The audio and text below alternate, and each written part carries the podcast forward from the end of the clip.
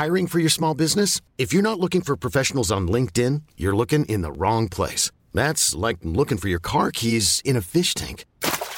LinkedIn helps you hire professionals you can't find anywhere else, even those who aren't actively searching for a new job but might be open to the perfect role. In a given month, over 70% of LinkedIn users don't even visit other leading job sites. So start looking in the right place. With LinkedIn, you can hire professionals like a professional. Post your free job on linkedin.com slash achieve today. Bonsoir à tous et bonsoir à toutes. Bienvenue dans Punchline ce soir sur CNews. Les médecins généralistes crient leur ras-le-bol dans la rue alors qu'ils sont en grève depuis le 26 décembre. Ils demandent une revalorisation de 50% du prix de la consultation. Hors de question, leur répond le ministre de la Santé. Tout cela alors que l'hôpital est toujours en tension maximum. 84% des Français pensent que le système de santé français est en déclin selon un sondage. C'est ça pour CNews. On va en débattre ce soir. Autre incendie, euh, il concerne les boulangers et les restaurateurs. Seront-ils aidés de la même façon pour payer leurs factures d'énergie Pour l'instant, le ministre de l'économie refuse d'aligner les aides des deux professions. On verra ce qui ressort de la rencontre qui se tient en ce moment même entre les restaurateurs et le ministre à Bercy. Voilà pour les grandes lignes. Nous sommes avec Eric Nolot pour débattre de ces sujets d'actualité. Bonsoir Eric. Bonsoir Laurent. Tous mes Bonsoir à voeux, tous. journaliste et Je écrivain. vous les rends avec les intérêts. avec les intérêts Augmenter les Combien intérêts d'usage. Parce que ça monte les taux là en ce moment. Très bien. Nathan Dever, agrégé de philosophie. Bonsoir, Bonsoir, Nathan. Euh, nous sommes avec Jean-Sébastien Ferjou du site Atlantico, le directeur même. Bonsoir. Bonsoir Laurence, méfiez-vous, vous. les taux d'intérêt réels sont négatifs avec une inflation élevée. Méfiez-vous d'Eric. Ah oui, je vais me fier d'Éric Nolot. Toujours. Et Céline. Pina. Bonsoir Céline, essayiste. Bonsoir. Tous mes voeux aussi euh, de bonne santé et de, de bonheur pour cette année 2023. Il y en a qui ne sont pas heureux, ce sont les médecins. Ils étaient dans la rue aujourd'hui, les médecins généralistes en grève depuis le 26 décembre dernier.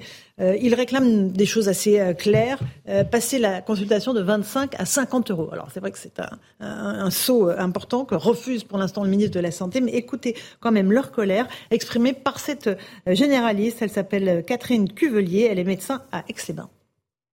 Ça fait des années qu'on est en libéral, des années qu'on travaille avec les kinés, avec les infirmières, qu'on communique entre nous. On n'a pas attendu que Pierre-Paul Jacques, là-haut, là, des énarques, nous crée des CPTS ou des MSP pour qu'on apprenne à, discuter avec les autres professionnels de santé de nos patients.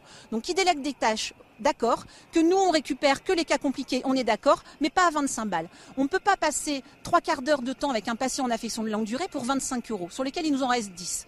C'est voilà, donc on n'a rien contre les IPA. C'est la façon dont c'est présenté. Pourquoi est-ce qu'elles seraient payées plus que nous? Enfin, nous, on vaut rien, quoi. 10 ans d'études, c'est rien. Enfin, c'est insupportable, en fait. Moi, j'ai 53 ans et là, vraiment, je suis en colère. Voilà, la colère des médecins généralistes qui s'ajoute à la colère des boulangers, qui s'ajoute à la colère des artisans, qui s'ajoute à la colère des restaurateurs, des syndicats. Enfin, il y a un immense euh, cri de colère qui vient du pays, Eric Nolot. Est-ce qu'on peut toutes les confondre? Parce que cette colère des médecins, elle vient de très loin. C'est c'est pas lié à une crise tout d'un coup comme on voit pour les, pour les, pour les boulangers. Alors, je sais pas, parce que je sais que dans les négociations, il faut demander beaucoup pour obtenir moins. Mais là, le, le doublement des honoraires, je sais pas si c'est de très bonne guerre. euh, non seulement euh, pour euh, engager la, la- la négociation, mais même vis-à-vis de, de- de l'opinion publique. Parce que pour le reste, tout ce qu'ils disent, bah, c'est euh, à 100% euh, recevable. C'est sous-payé. Et il faut absolument qu'ils soient mieux payés pour pouvoir ne, ne serait-ce qu'engager du personnel administratif, les décharger de, de- certaines tâches. Mais que- psychologiquement, pour les gens, vous dites passer la, la consultation à 50 euros, c'est pas possible en fait. Non, je, je, je pense que c'est pas même dans financièrement, même... pas psychologiquement. hein. oui, mais même dans leur esprit, je pense que c'est même pas ça qu'ils veulent euh, obtenir. Mais je comprends pas très bien cet effet euh, d'a- d'affichage parce que ça brouille un peu le, le message. On a vraiment Hmm. l'impression qu'ils veulent faire fortune en doublant, alors que ils veulent simplement être rémunérés à hauteur des dizaines d'heures qui sûr. passent. Que les 35 heures, c'est pas pour les, c'est pas pour les médecins. Et c'est vrai, cette, cette, ce médecin qui intervenait quand elle dit 25 euros pour trois quarts d'heure de consultation, c'est vrai que c'est pas possible. Donc voilà, c'est un, un métier euh, qui s'est un peu euh, tiers-mondisé. Il, il est temps de, de, de rééquilibrer. J'espère que ça va se faire vite parce que c'est pas le, le, le système hospitalier, le système très, sanitaire très en bien, général voilà. va pas très très bien pour pour user d'une litote. Nathan Dever, on additionne les colères ou pas? Aujourd'hui euh, Ou est-ce que vous faites pareil comme Eric Nolot, une différence entre la colère des médecins et euh, celle des artisans? Il y a des différences naturellement, mais il y a un point commun, un dénominateur commun qui me semble majeur, c'est que dans les deux cas, il s'agit de professions qu'on n'a pas l'habitude euh, de voir être en colère. Et, et certainement pas avec des colères aussi intenses, aussi radicales en quelque sorte, avec des, des, des revendications qui sont très importantes. Le doublement euh, euh, des, des- des rémunérations pour les médecins, euh, la médecine libérale, c'est quand même une, comme vous le disiez, c'est une revendication importante. Donc ce qu'on voit en fait, c'est un cri de détresse de professions qui n'ont pas la culture ou le réflexe ni de l'insurrection, ni de la grève généralisée, ni de la révolte permanente. Donc ça, ça prouve bien que la précarisation qu'on est en train d'observer en France depuis un certain nombre d'années, elle touche des, des, classes sociales et des individus qu'on n'avait pas l'habitude de voir se précariser. D'ailleurs, les gilets jaunes, c'était déjà un petit peu ça, parce que les gilets jaunes, c'était des travailleurs, c'était des gens qui souvent n'avaient pas d'expérience politique, pas d'expérience syndicale, et qui sortaient dans la rue pour la première fois de leur vie. Et donc ça, si vous voulez, c'est un symptôme, à mon avis, très très clair qu'il y a quelque chose qui va pas dans le pays par rapport à la question sociale, que de voir des gens qui ne sont pas habitués à sortir dans la rue, à s'exprimer, à dire leur insatisfaction, qui le fassent pour la première fois et qui le fassent avec une telle intensité, parce que j'insiste, hein, je pense que de la part des médecins, c'est un cri de détresse qu'on entend. Mhm. S'ils demandent le doublement, c'est pour dire précisément que c'est pas une petite, un petit ajustement, un petit truc mhm. en plus qui va leur changer la vie, que vraiment c'est une condition qui n'est pas acceptable du tout. Euh, Jean-Sébastien Ferjou, euh, sur les médecins en particulier, et après on, on élargira aux autres professions. Pour le coup, moi, je trouve qu'il y a une continuité, effectivement. Alors, il y a celle qu'évoquait euh, Nathan Dever, mais il y en a une autre, ça me fait penser à L'Oréal. Enfin, vous savez, au slogan de L'Oréal, parce que je le vaux bien. Ce que mhm. disait la médecin que vous diffusiez, c'était, mais qu'est-ce qu'on vaut? Est-ce qu'on vaut moins que les autres mmh. Je pense qu'au-delà de la question du chiffre en lui-même, je suis d'accord avec ce que disait Eric Nolot. Euh, effectivement, le doublement en posture de négociation, c'est peut-être difficile à entendre euh, pour les Français, même s'il y a des tas d'arguments euh, factuels derrière, liés au coût notamment que représente le fait d'avoir un cabinet médical. Mais la question majeure qu'il y a derrière ça, c'est celle de la valeur, mais au sens précisément du sens. Mmh. Quel est le sens de mon travail? Nous vivons dans une société où souvent les gens ont l'impression que ce qu'ils font n'a plus de sens. Et je pense qu'il faut savoir l'entendre, que le gouvernement l'entend assez peu, a tendance à répondre justement au niveau auquel les demandes sont formulées. Mais les mm. contrôleurs, souvenez-vous, c'était pareil. La grève des contrôleurs, initialement, ça a commencé avec une revendication de sens. Et cette question du sens, elle est peu entendue. Et c'est, à mon avis, la même chose sur les retraites. C'est-à-dire, ça n'est pas tant mm. la durée de travail en plus que le fait d'être exposé plus longtemps dans des situations qui ne semblent plus avoir de sens aux yeux de beaucoup de Français. Alors, on accueille le docteur Jean-Paul Hamon qui vient d'arriver. Bonsoir. Bonsoir. Euh, médecin généraliste, vous arrivez tout droit de la manif Direct de la manif. Avec, un magnifique t-shirt, médecin non substituable. substituable Voilà. Vous êtes en colère, les médecins? Bah, je suis en colère, je suis un peu désespéré parce que moi, vous savez, je je me bats pas pour euh, pour mon avenir. Hein. Je, je suis dans ma cinquantième année d'installation euh, et quand j'ai vu euh, les, les, les, jeunes médecins qui étaient désespérés de ne pas avoir de moyens. Euh, pour accueillir correctement leurs patients avec un secrétariat, des locaux corrects et faire découvrir ce métier aux jeunes internes qui est passionnant à exercer, et qu'en plus euh, le désarroi devant le, le démantèlement annoncé de, de, de, la médecine, parce que euh, ce gouvernement et les autres qui ont précédé, mais notamment ce gouvernement depuis six ans, euh, qui ne fait strictement rien pour la médecine libérale et qui euh, ne fait rien pour la désertification. Et imagine... Avec que des médecins à la tête du ministère d'ailleurs, hein, c'est ça qui est très drôle. Mais, hein, mais si vous vous qu'il n'y a, a, pas un seul médecin libéral qui a été, oui, pas, un seul médecin pas libéral, faux. des hospitaliers, pas un seul médecin libéral, et, et, ou des médecins de santé publique qui n'ont quasiment jamais exercé. donc ça c'est pour Braun? Oui, non, non, Braun, il c'est un urgentiste. Hein, ah, c'est un, urgentiste, c'est un urgentiste, oui. oui. Non, non, mais les autres, hein, ceux qui ont précédé, qui sont recasés, qui ont fait médecin de santé publique, euh, qui sont maintenant à la caisse d'assurance maladie, donc euh, des gens qui ignorent ce que c'est que, ce que, que le métier. quelque chose vraiment? Je, écoutez, franchement, euh, euh là, donc, c'est ces médecins qui constatent que la médecine est en train d'être démantelée, que ce gouvernement qui pense que la désertification va être réglée par la téléconsultation. Hein, On voit les plateformes de téléconsultation qui prospèrent, et, et, et, et, franchement, la, la, la, semaine où je, où je travaillais encore, j'ai vu une personne une jeune femme qui avait fait deux téléconsultations et quand je l'ai examinée, euh, en, en, 30 secondes, elle avait des signes évidents de péricardite. Donc on est en train clairement de dégrader la qualité de prise en charge des patients. On imagine que le, le métier de médecin généraliste, c'est une succession de petits actes qui peuvent être faits par les pharmaciens, qui vont faire les vaccinations, qui vont faire, euh, qui vont traiter les angines, les cystites. Il y en a même qui ont obtenu de faire des frottis, donc les pharmaciens vont faire des frottis. Il va falloir qu'on m'explique un peu comment euh, dans les pharmacies. Dans mais, mais, mais, oui, voilà. si vous voulez, si vous voulez on, on assiste à un, un démantèlement systématique de, de, de, de la médecine libérale et, et, je, moi, je suis, j'y suis allé pour soutenir ces, ces jeunes médecins qui, qui sont totalement désespérés. Mmh. Désespérés. Et je pense sincèrement que vu demain, euh, le président Macron va, va, va parler de, de, de système oui. de santé, oui. il va parler dans un hôpital, euh, euh, aucun, j'ai la confirmation tout à l'heure, aucun médecin libéral, aucun représentant des, méde de, de, de médecins libéraux ne sera présent à cette déclaration qui est censée être fondatrice d'une réforme du système de santé. Euh, sincèrement, il y a de quoi être inquiet parce que si la médecine de proximité disparaît, euh, et, et, là c'est bien parti pour, -hmm. eh bien je peux vous dire que les Français vont souffrir. Bon, et déjà qui souffre. Un tout petit mot de Céline Pina euh, avant de continuer sur ce débat. Euh, la santé en danger. Oui, ce qui, euh, ce qui en tout cas est effrayant quand on est patient soi-même, c'est de voir la totale coupure entre la logique du gouvernement et la logique des professionnels sur place. D'abord parce que la question des, des déserts médicaux n'est pas qu'une question qui est de l'égide du gouvernement. Il faut un vrai dialogue. Euh, parce que euh, ces déserts médicaux, mhm. on essaie de, de, lutter contre, euh, les politiques essaient de créer des maisons de santé, de donner des moyens justement, d'accorder des moyens mutualisés pour que des médecins puissent s'installer dans, dans certains endroits sans être la dernière ligne des services publics. Et ça, ça marche quand même pas très très bien malgré tout. Donc à un moment donné, je pense qu'il faut tout à fait entendre la revendication des médecins. Rappeler peut-être que des médecins en secteur 1, il y en a de moins en moins, mhm. y compris chez les généralistes et les ah secteurs 2. Euh, peuvent avoir une vraie liberté, euh, mhm. alors pas dans les petites villes, mais en région parisienne, c'est souvent le cas et euh, qu'à un moment donné, la responsabilité doit être partagée. Donc augmenter les revenus, oui, euh, peut-être faire des efforts sur ce qui concerne les déserts mhm. médicaux et ne pas considérer que la seule chose qui concerne les médecins et leur liberté euh, mhm. d'installation, ça serait bien de les entendre aussi sur ces questions-là. On, on, reprend le débat dans un instant. Vous bougez pas, docteur Hamon. Je crois que vous en avez encore sous le pied hein, sur euh, la colère contre les autorités. là, il est 17h. On va faire le rappel des titres de l'actualité avec Clémence Barbier.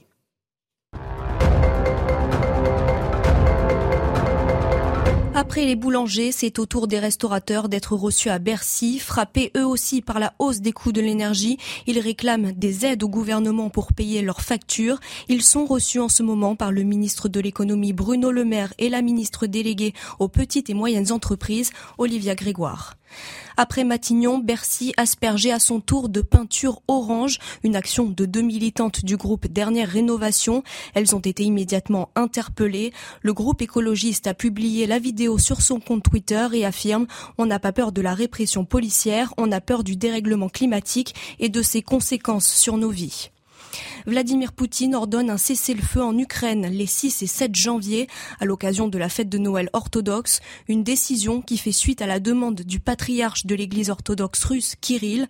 Dans un communiqué, le Kremlin précise le cessez-le-feu est ordonné sur toute la ligne de contact entre les parties en Ukraine à partir de midi le 6 janvier jusqu'à minuit le lendemain. 50 000 fidèles étaient présents ce matin à la place Saint-Pierre à Rome pour rendre un ultime hommage à Benoît XVI, décédé samedi à 95 ans. Le cercueil de l'ex-pontife allemand a été inhumé dans une crypte de la basilique Saint-Pierre. C'est son prédécesseur, le pape François, qui a présidé cette cérémonie. Voilà pour le rappel des titres de l'actualité. On est avec le docteur Ramon, avec nos invités. On continue à parler de ce système de santé qui est en France en déclin. C'est en tout cas ce que pensent les Français. On leur a posé la question dans un sondage CSA pour CNews. 84% d'entre eux sont inquiets. On fait le point avec Augustin Donadieu et je vous repasse la parole, docteur Ramon. Le système de santé tricolore est-il en danger? Oui pour 84% des Français, selon le dernier sondage de l'Institut CSA pour CNews. On a peur, on a peur pas, pas, forcément pour soi, mais pour les siens, quoi, voilà. Je me dis que si euh, j'ai un souci de santé, on fait comment, quoi? Aux urgences et tout ça, c'est comment? Trouver un médecin, c'est vrai que dès qu'on est nouveau venu quelque part, on ne trouve pas de médecin euh, référent. Moi j'ai 93 ans, mais l'avenir des jeunes, je ne sais pas comment ça va se passer. Une inquiétude partagée par tous les Français, quel que soit leur âge, leur profession ou leur opinion politique certaines catégories de Français sont plus inquiètes que les autres, et notamment les femmes, parce qu'aujourd'hui en France, c'est encore elles qui gèrent la santé à l'intérieur de la famille, dont elles sont plus sensibles à ces problématiques. À l'origine de cette inquiétude, la pénurie de soignants, la qualité des soins prodigués par certains professionnels ou la situation de l'hôpital public surchargé, alors que l'épidémie de grippe, de Covid et de bronchiolite continue de sévir partout en France. 84% des Français qui pensent que leur système de santé est en déclin, docteur. Ça vous étonne pas, évidemment On se demande pourquoi il y en a 14% qui sont pas inquiets, hein, parce que je vous dire, c'est, les urgences, les urgences débordent, euh, et on a bien vu, il y a eu, il y a eu le Ségur de la santé qui était soi-disant fondateur, et ils ont mis plusieurs milliards sur l'hôpital, mais euh, ils n'ont pas mis, euh, ils n'ont pas mis de moyens sur la ville. Et résultat, si la ville n'est pas en capacité d'éviter les hospitalisations et de les raccourcir, l'hôpital va déborder. Et là, et là là, on nous a bien on nous a reproché, et c'était vraiment une décision gouvernementale hein, qui a dû être prise même au plus haut niveau, de, de ne pas négocier avec les médecins et de dire qu'on était irresponsable, de laisser pourrir la situation, parce que ces femmes qui sont qui représentaient 70% hein, des, des, des, manifestantes aujourd'hui, des jeunes femmes qui sont installées depuis 5 ans, 10 ans, euh, qui n'ont pas les moyens de travailler, ont fragilisé leur entreprise, leur petite entreprise, parce que euh, euh, le calcul qui a été fait par le gouvernement, c'est un calcul totalement cynique, hein, c'est-à-dire qu'elles savent très bien qu'elles ne vont pas pouvoir maintenir cette, cette grève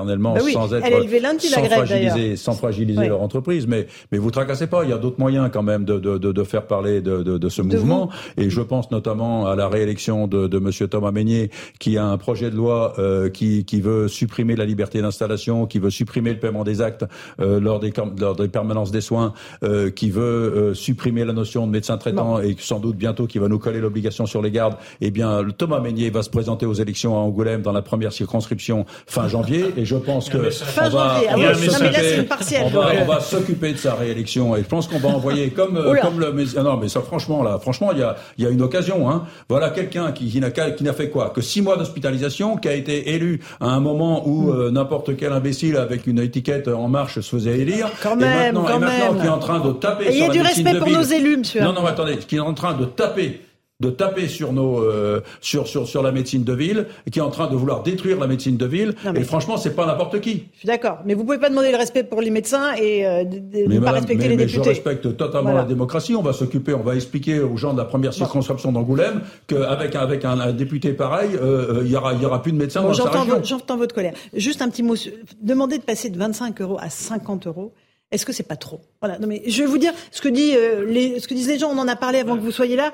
On s'est dit, waouh, pour que les gens se disent, je vais payer 50 euros la consultation, ça fait, ça fait beaucoup. Bon, vous allez me dire, C'est- c'est rien par rapport à ce que vous faites. C'est c'est une revendication, c'est une revendication des jeunes médecins pour demain qui qui qui en vraiment euh, disons on a- on n'a pas les moyens. Il faut savoir qu'actuellement le prix réel d'une consultation c'est 25 euros plus 7 8 euros de forfaits divers et variés. Euh, ça fait que la consultation vaut actuellement 33 euros. Mais Actuellement, les, les, les, les- internes qui étaient avec moi, les anciens internes qui étaient avec moi, qui, étaient, qui sont installés depuis 10 ans, euh, qui étaient chez moi comme interne, euh, et une autre qui est installée depuis 5 ans, me disaient, mais Jean-Paul, on n'a pas les moyens à 25 euros, avec les horaires que nous faisons maintenant, c'est-à-dire des horaires qui sont compatibles avec une vie de famille. Parce que des vieux cons comme moi, si vous voulez, qui bossaient 55 heures, 60 heures par semaine, Mm. ça Ça n'existera existe plus. Parce que les jeunes médecins, ils ont quand même avis, euh, envie, légitimement, d'avoir une, une, une vie de famille, c'est-à-dire de prendre en charge leur enfant euh, le mercredi ou le mercredi après-midi, de ne pas travailler le samedi après-midi et de pouvoir aller chercher leur enfant à la sortie de l'école une fois ou deux dans la semaine. Eh bien, avec 40 heures par semaine,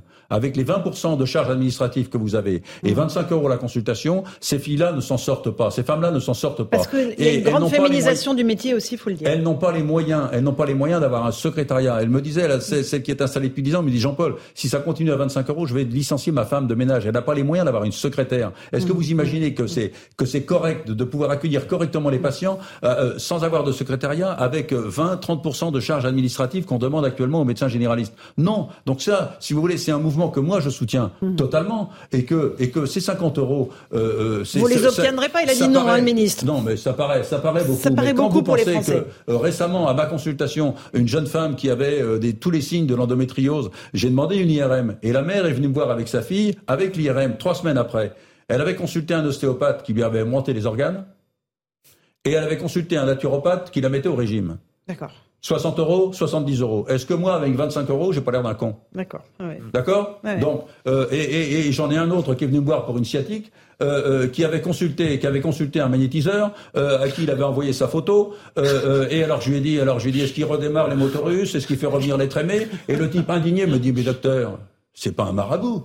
C'est un magnétiseur. Et combien Donc, il si a pris? 70. Donc, si vous voulez, 70. donc, si vous voulez, vous avez, vous avez des complémentaires pour lesquels les Français payent 43 milliards dans l'année. Euh, qui remboursent des naturopathes, qui remboursent des ostéopathes ni ni, hein, qui sont ni médecins ni kinés, des types qui sont qui prétendent remonter les organes des, des, des, des femmes dans les dans l'endométriose. Est-ce que vous pensez que les marges, elles ne sont pas là pour revaloriser, que- qu'on arrête de rembourser des, des, des médecines parallèles et des, des, et des escrocs euh, euh, et, et, et que et, et- et que et c'est- non mais attendez, excusez-moi, que- non mais, celui qui celui qui remonte, celui celui qui remonte, celui qui remonte les organes dans l'endométriose, c'est qui? La naturopathe qui prétend mettre mettre une personne Sauf au que régime pour une remboursé. d'endométriose C'est qui Donc, si vous voulez, En tout cas, il y a- docteur, Non, moi, ça si on me demande, si on me pose demande pas- si j'ai déjà rencontré un docteur en colère, maintenant je dirais oui. Oui. Mais je crois que Oui. tous vos messages sont bien passés sur le ton qu'il faut. mais, Non, mais- il y a mais- quand mais même- franchement, il y a quand même quelque chose qu'il faut dire, c'est qu'un des problèmes, c'est le même que quand on euh, limite, euh, quand on choisit finalement d'enfermer les gens parce que euh, l'hôpital ne peut pas accueillir une crise trop importante. Dans le cas des médecins, le souci, c'est l'assurance maladie et le remboursement. Mmh. Autrement dit, c'est la prise en charge par la société de la santé et à quel niveau est-ce qu'on met le curseur? Alors que le curseur doit être monté sans doute, mais euh, on ne peut pas dire que la société rembourse les naturopathes parce que pour le coup, c'est pas vrai. Je connais pas, ou alors c'est une assurance très particulière. Mais même vos complémentaires, elles ont des limites. D'ailleurs, ça peut être très compliqué, même quand vous avez une complémentaire, de vous faire rembourser des soins dentaires. Et là, pour le coup, ou des, des soins, euh, des lunettes. Et là, pour le coup, on est sur de, de véritables besoins. Donc, il y a quand même ce côté remboursement de la santé qui fait qu'on ne peut pas ouvrir toutes les vannes. Et j'imagine bien que les médecins ne demandent pas une consultation à 50 euros qui ne serait remboursée que 25. Donc ça veut dire qu'on demande aussi à l'assurance maladie de s'engager. Et c'est là qu'il faut des négociations. L'expression de la colère, ça a un temps. L'expression des négociations et le fait d'assumer que ce métier-là est en partie pris aussi en charge et remboursé par la société, c'est aussi un fait et ça implique peut-être que les médecins ne soient pas que des libéraux, mais jouent aussi ce rôle social qui fait aussi toute leur Parce que vous croyez qu'on notabilisation. joue pas un rôle social? Parce que vous croyez qu'on joue pas un rôle social Je pense, euh, parce que parce que si vous voulez le, quand quand vous êtes médecin vous êtes confronté quotidiennement à la maladie Je vous ai à la donné mort des à la éléments- je vous ai donné des éléments qui sont objectifs. On à va le laisser répondre, je prends l'exemple Oui, mais là, c'est pas répondre, c'est donner- faire des leçons et en faire des tonnes. je prends l'exemple de mon associé qui qui avait vu dans la même semaine euh, une jeune fille qui avait une tumeur cérébrale et une autre qui avait une leucémie qui avait l'âge de ces gamines. Est-ce que vous croyez que quand ce- cet associé rentre chez elle et qu'elle voit ses enfants est-ce que vous à quoi elle pense? Vous savez d'être confronté quotidiennement au rappel de la fragilité de l'existence, ça mérite du respect. Et quand on nous paye 25 euros la consultation et que le gouvernement refuse d'augmenter cette consultation, je peux vous dire c'est un manque de respect total. Quand, quand le président Macron euh, va soi-disant demain euh, euh, re- refonder le système de santé euh, au sein d'un hôpital et qu'il n'invite même pas les représentants des médecins libéraux, ça c'est quoi? Ça veut dire que depuis trois ans, la, la, co- la Covid, il a montré que clairement le gouvernement avait décidé de se passer médecins, des médecins libéraux. Quand la, quand la pandémie est arrivée, on a dit appelez le centre 15, pas votre médecin de famille, appelez le centre 15. Ensuite, on a vu, on a vu des, des, des- un, un- un premier ministre et un ministre donner des conférences de presse pendant trois heures, remercier chaleureusement l'hôpital, alors que nous, on avait déjà plus de 40 morts.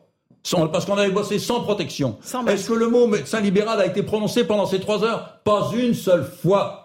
Pas une seule fois. Je vois pas le rapport avec ce que je Mais disais. l'avenir, mais- Mais ce sont les mêmes. Non, non, mais attendez, Mais à quelles conditions on peut sortir de la crise euh, Alors, revalorisation de la consultation, ce sera peut-être pas 50, mais une revalorisation. Qu'est-ce que vous demandez comme minimum de, de- de vos revendications satisfaites pour sortir de la crise Je Il y a que la vous revendication, on euh, compris. sur les déserts médicaux, par exemple Mais il faut, il faut refonder complètement le système de santé. C'est ce que je disais aux jeunes médecins qui ne l'ont pas connu, mais il faut faire un vrai Grenelle. C'est-à-dire enfermer les gens euh, pendant quatre jours, cinq jours, euh, et, et avec une négociation des médecins libéraux et des médecins hospitaliers pour qu'on bosse ensemble. Là, dans cette manifestation, il y avait des médecins hospitaliers qui sont venus nous voir, qui nous ont donné leur tract, qui nous ont dit on vous soutient parce que si vous, vous n'êtes pas présents sur le territoire, nous, on va s'écrouler. Donc, si vous voulez, là, les médecins que les médecins parlent entre eux.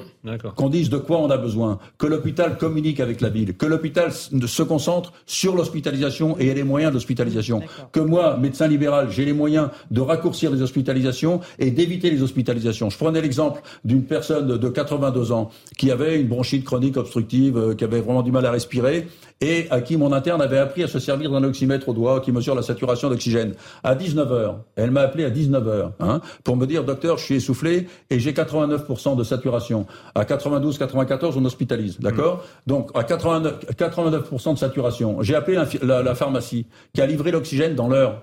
J'ai appelé l'infirmier libéral qui est venu euh, installer l'oxygène et qui m'a dit écoute elle est à 80 qui m'a rappelé à 9h le soir il m'a dit écoute elle est à 94 et on la garde à la maison. On l'a gardée à la maison. On a évité une hospitalisation avec une équipe une petite équipe souple réactives, mais à qui, à qui, qui ont envie de faire ce métier. Et, et, et, si vous voulez des exemples comme ça, si on permet, si par exemple j'ai une personne âgée euh, qui est en difficulté, qui devient de, du stade semi-dépendant à dépendant, eh bien, on pourrait très bien avoir une équipe avec l'infirmier et le pharmacien de proximité. On pourrait supprimer les prestataires à la sortie de l'hôpital euh, qui bouffent la laine sur le dos des pharmaciens, qui bouffent la laine sur le dos des infirmiers libéraux, et faire en sorte que l'infirmier de proximité, le médecin de proximité, l'infirmier, le, le, le, pharmacien de proximité euh, euh maintiennent les gens à domicile euh, et, qu'on bosse régulièrement avec l'hôpital. Vous savez, moi j'ai eu il y a quatre ans, pour la dernière Coupe du Monde, j'ai un gamin qui avait un sarcome on découvre un sarcome du genou euh, euh, à 12 ans euh, et, et le, le, radiologue me dit écoute c'est une saloperie euh, moi il m'envoie la photo j'envoie la photo à un hospitalier à un pédiatre hospitalier que je connais bien et il me dit écoute donne-moi une demi-heure. Et quand le père est arrivé avec son gamin euh, j'avais rendez-vous à Necker le lendemain pour la biopsie et le surlendemain à Curie qui est une référence pour traiter les sarcomes. Ça c'est de la collaboration et c'est ça qu'il faut maintenir. Et là le gamin il est parti avec son père et je lui ai dit écoutez ça se soigne j'ai pas prononcé le mot sarcome, mais j'ai dit ça se soigne. Et il avait les coordonnées des médecins. Donc, si vous voulez, si on permet aux médecins de proximité d'avoir les moyens et qu'on communique réellement avec l'hôpital et que l'hôpital se concentre sur l'hospitalisation, il y a moyen de s'en sortir. Mais il faut arrêter de nous Bien balader sûr. comme on nous balade actuellement. Docteur Admont, sur la question des déserts médicaux soulevés par Céline Pina, c'est vrai qu'il y a un problème dans certaines régions. Comment faire pour que les jeunes médecins aillent s'y installer mais, Attendez, mais, mais, mais faut les, les contraindre déserts, le désert médical, vous savez, vous, vous passez le périph' là, euh, Clamart. Clamart, c'est un ça. désert médical. Oui. Euh, euh, Paris est le plus grand désert médical, si vous voulez. Le, trouver un médecin traitant à Paris, vous me direz des nouvelles. Clamart, où je suis, on a, on a perdu huit médecins généralistes, pas remplacés en quatre ans. Moi, qui ai 76 ans, euh, je suis passé de 1790 patients il y a cinq ans à 2577 patients. Mmh. Mes secrétaires font des acrobaties pour libérer des créneaux, pour pas passer à côté d'urgence ou de gens qui auraient de la fièvre, qui auraient, qui auraient mal quelque part. Euh, on, on, on fait des acrobaties pour accueillir les patients. Le désert est partout. Mais quand vous pensez que ce gouvernement, ce gouvernement vient de voter une loi imposant une dixième année aux seuls médecins généralistes, une dixième année d'études, hein, oui, à faire exclusivement dans les déserts médicaux, sans aucune concertation, sans aucun encadrement, sans aucune incitation, sinon de loger les gens. Donc quand vous savez que euh, ces, ces, ces, jeunes médecins, dans 70% des cas, ce sont des femmes, et qu'on impose ça sans... Comment, comment vous voulez qu'on considère Comment vous voulez qu'on La solution, c'est quoi, docteur Hamon Faire un, ouvrir le numerus clausus, former plus le de médecins. Le numerus clausus, ça vient d'être ouvert. Euh, ça portera ses fruits dans dix ans dans 10 si on donne ouais. de l'attractivité aux médecins. Ce qu'il faut, c'est permettre aux médecins qui sont déjà installés de pas se barrer. Euh, euh, c'est ouvrir euh, la discussion avec l'hôpital. C'est donner aux moyens, les moyens à ces jeunes médecins qui défilent de ne pas partir, de ne pas changer de, de métier, de ne pas s'installer dans le salariat, parce que le salariat, il y a des départements qui ont essayé le salariat. Je vais vous parler de la Saône-et-Loire. Ils ont, ils ont enregistré, ils ont, ils ont embauché 84 médecins euh, salariés. À 84 médecins, j'ai calculé combien ça leur rapportait. Ils voient 27 consultations par semaine. Semaine. Je voudrais pas payer les impôts en Saône-et-Loire parce que 27 consultations, c'est les jours où je où j'ai rien à faire, quoi. Vous voyez euh, Après, ça, ça euh... fonctionnait. Je me souviens de la sécurité sociale minière, par exemple, fonctionnait avec des systèmes de médecins salariés et ça marchait très bien. Donc l'idée, elle est peut-être pas appliquée pour tout le monde. Elle est peut-être pas non plus à rejeter d'un revers de main. Il y a peut-être des expériences qui ça ont déjà été menées. Et non, mais par exemple, dans ce cas-là, ça fonctionnait. Euh, en montagne, il y a des organisations qui sont un petit peu différentes. Il y a peut-être toutes ces questions qu'on pourrait examiner. Et ensuite, rappeler peut-être qu'au départ, le numerus clausus, c'était une demande des médecins pour protéger leur activité, pour protéger leurs revenus. Mmh. Ça n'a pas donné euh, ce que l'on attendait. Mais à un moment donné, si on veut vraiment pouvoir mettre le patient mmh. au cœur du système, mmh il va quand même falloir que le ministère et les médecins se parlent et que personne ne reste enfermé dans sa colère. Alors, Jean-Sébastien Ferjou, de questions okay. ne soient pas traitées de manière aussi désinvolte et que les médecins okay. puissent faire des propositions. Mais Pour l'instant, on, on entend leur colère, on Mais... entend peu de propositions. Vous n'avez pas entendu les propositions que je viens de faire là en, en, en compte les patients. Vous n'avez pas entendu les propositions que je viens de faire là? Justement, je trouve, bah, en écoutant le docteur Hamon, je trouve bon. qu'il y a deux, deux niveaux de discours euh, assez différents mmh. et qui appellent chacun des réponses différentes de la part du gouvernement ou de la société d'ailleurs euh, dans son ensemble. Il y a la demande de respect. Ce que je vous disais tout à l'heure, c'est parce que je le vaux bien, mais précisément, on est plutôt parce que je ne le vaux pas assez. Et cette demande de respect, elle n'est pas entendue. Mais pourquoi n'est-elle pas entendue? Parce qu'on est dans un système qui est ultra rigide. Et vous le soulignez, un système qui est totalement hospitalo-centré. C'est une vision, l'assurance maladie, c'est une vision qui n'est concentrée que sur l'intérêt de l'État. C'est-à-dire que la directrice de l'assurance euh, maladie, Marguerite Cazeneuve, qu'est-ce qu'elle vous dit? Elle vous dit je suis là pour défendre les intérêts de l'État. Elle n'est pas là en réalité pour défendre les intérêts de l'État, ou en tout cas pas tel que le système de sécurité sociale français a été construit. Elle était là plutôt pour défendre les intérêts des assurés maladie. Mais ça fait bien longtemps que ça a été oublié, et parce qu'il n'y a pas d'agilité. On est dans un système mais qui est rigide au dernier degré. Regardez en Allemagne, ça se passe euh, pourtant, euh, voilà, des enjeux qui peuvent être économiques, démographiques, relativement euh, similaires. Mais les caisses de maladie, par exemple, ont été mises en concurrence. Ça n'a rien à voir avec la privatisation en soi. Ça reste des organismes publics. Mais le, la logique du euh, une taille unique finalement est considérée que toutes les situations se valent, quels que soient les moments, quelles que soient les parties du territoire, quelles que soient les populations concernées. Ça n'a aucun sens. Donc la santé qui est pilotée par quelques hauts fonctionnaires, effectivement, bien souvent euh, avec une vision centrée sur l'hôpital public, ça fait, on, on Oui, en oui, constate l'échec tous les jours. Il faut sortir de cette vision-là. C'est une évidence. Docteur Hamon, mais là vous avez, comme vous le rappeliez, un médecin à la tête du ministère de la Santé, un urgentiste, il connaît les patients, François Braun. Il n'entend pas ce que vous lui Il dites connaît, il connaît son métier d'urgentiste, mais, mais bon, il est en train de découvrir le, le- le monde libéral. J'avais eu l'occasion de débattre avec lui il y a trois ans, euh, quand il était euh, président du syndicat des médecins urgentistes, et, et, et c'était une vision effectivement euh, hospitalo-centrée. Euh, il est clair que là, si vous voulez, euh, moi j'ai rencontré euh, Delfrécy, vous savez, qui Mhm. était à la tête de Du conseil scientifique. de- du conseil scientifique, et donc il, il était arrivé à Clamart en 1973, au moment où l'hôpital Becker de Clamart sortait de terre, et c'était l'année où moi je, je, je, je vissais ma plaque. Et ils avaient besoin de se faire connaître des médecins libéraux. euh, C'était un Mm. hôpital créé de toutes pièces euh, et qui avait besoin de se faire connaître des, des, des médecins libéraux. Eh bien, moi, euh, il, il, il disait, je regrette cette ambiance-là. Euh, parce que Mm. l'hôpital et la ville communiquaient ensemble, Euh, et, et, et c'est ça qu'il faut, euh, euh, c'est ça qu'il faut rétablir. Il faut qu'il rétablir parce que là, l'hôpital, on, on, on assiste euh, avec euh, comment il s'appelle Valtou, qui est maintenant député, euh, qui voulait que l'hôpital le patron de la euh, fédération en ville, hospitalière. en mais que l'hôpital ait les moyens de l'hospitalisation. Quand vous pensez qu'il y a des écoles de l'asthme euh, où, on fait venir des gamins euh, qui ont de l'asthme pour leur expliquer qu'il faut pas de moquette dans la chambre et que le cochon d'Inde, ce serait bien qu'il soit pas qu'il soit pas à la maison.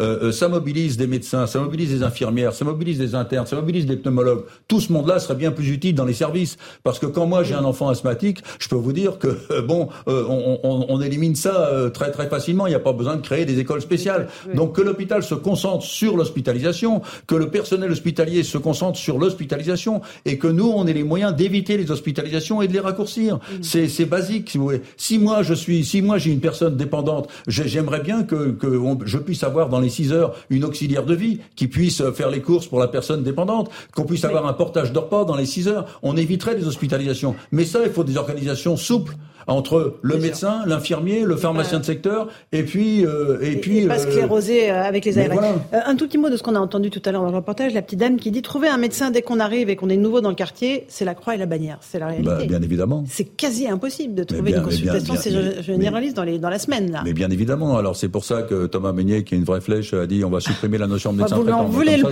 pauvre, ça va là. régler- Ça va régler le problème. si vous voulez. On l'invitera pour qu'il puisse se défendre. Parce que là, il en a pris, euh, il en a pris pour l'hiver. Pour le coup, Oui, quand oui, vous non, avez, mais- mais oui, mais quand vous avez besoin, il y a certaines procédures pour euh, pas- trouver des places dans des mais maisons de repos, en EHPAD, etc. Vous avez besoin du médecin traitant. Mais quand il y en a pas, eh ben, vous êtes totalement bloqué. Ça, c'est Non, une mais ce qu'il faut, ce qu'il faut, c'est respecter un parcours de soins. Euh, il faut faire en sorte que le médecin, il ait les moyens de vous accueillir. Moi, je suis dans un groupe de cinq médecins. Mhm. Hein. Euh, c'est un groupe qui s'est créé en 52, à une époque où se regrouper, c'était pas bien vu du Conseil de l'ordre, toujours été clairvoyant.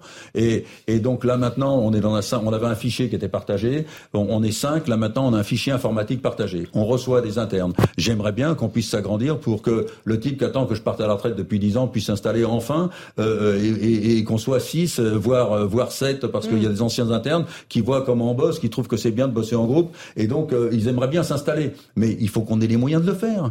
Euh, euh, euh, ce qu'il faut, c'est avoir des groupes monodisciplinaires. Là, ils sont en train de, tra- ils sont en train de recréer euh, des maisons de santé pluridisciplinaires où il y a un médecin, deux médecins, et puis d'autres professions. Ils sont en train de recréer les dispensaires du 19e, les centres de santé du Et 20e. ça, ça marche pas pour Mais ça, mais ça dans coûte certains très cher. endroits, euh, ça coûte très cher. Il y a quelques villes comme à Aubervilliers, à Gennevilliers où ça marche, mais je peux vous dire que dans la plupart des temps, ça, ça coûte des ronds. Ça coûte de l'argent. ça marche. Alors, que Céline, si on ça a. Des groupes, En alors que si on avait des groupes C'est même le seul monodisciplinaires, moyen. des groupes monodisciplinaires qui communiquent avec d'autres groupes monodisciplinaires d'infirmières, de kinés, etc.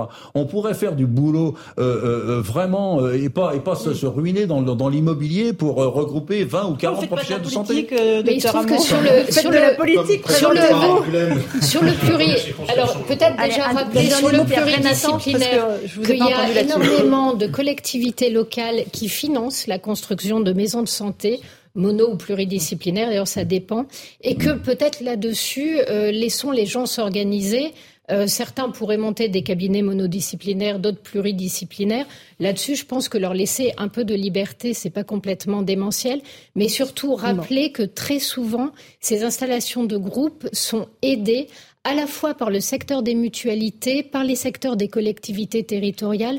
Il y a des choses qui se font en province, il y a des choses qui se font notamment en montagne, et on gagnerait de regarder ce qui marche aussi. Alors, euh, Nathan Dever, vous avez une question à poser au docteur Hamon ou pas? Oui, j'avais une question à vous poser, parce que dans tout ce que vous avez dit, il y a une chose qui m'a interpellé, qui rejoint la question du sens que, que posait tout à l'heure Jean-Sébastien, c'est vous disiez que les médecins euh, libéraux aujourd'hui ne peuvent pas avoir de vie de famille, notamment en début de carrière, et, et, euh, et que ça, sans doute que ça allait impliquer que dans les prochaines années, toute une jeunesse qui a changé, euh, euh, des gens qui auraient de moins en moins envie de s'orienter vers cette profession, ajoutant à cela le fait que les études sont particulièrement longues, particulièrement difficiles, et que déjà elles empêchent toute vie privée pendant un certain nombre d'années. Alors il y a eu une réforme des études, euh, le numerus clausus a été ouvert, etc. Mais est-ce que vous pensez qu'il y aurait des choses à changer, non seulement une fois que les, gens ont fini leurs études et qu'ils travaillent, mais dans les études même Parce que moi, il me semble, c'est un regard extérieur, hein, mais que le vice est déjà dans la matrice, dans la manière dont, dès le départ, dès la sortie du lycée, quand on dit qu'on s'oriente vers la médecine, tout de suite, c'est en fait, on rentre au monastère, on renonce à sa vie, on accepte quelque chose d'extrêmement difficile, qui est déjà la confrontation avec la mort. C'est déjà, euh, euh, c'est déjà, ça devrait suffire comme grande difficulté métaphysique dans la vie médicale. Et par delà, il y a un renoncement à sa vie. Donc, est-ce qu'on pourrait pas euh, penser aussi, réfléchir sur ce sur ce terrain des études C'est c'est vrai, c'est vrai que, que moi je, je, je plains beaucoup les jeunes qui rentrent dans, dans, dans ce métier. Moi, c'est vrai que je l'ai fait il y a euh, en 65, 66 et, et que ça a été beaucoup moins dur pour moi. Bon, il y avait une sélection, on était à peu près euh, 20% de, re- de reçus, mais c'est vrai que j'ai pas eu l'impression de rentrer au monastère. Au contraire, euh, c'était même plutôt sympa. Mais mais mais bon, mais euh, effectivement, on est confronté très jeune à la maladie, à la mort, à la, à la fragilité de l'existence, et c'est pas évident. Et là, et là, c'est d'autant plus important maintenant que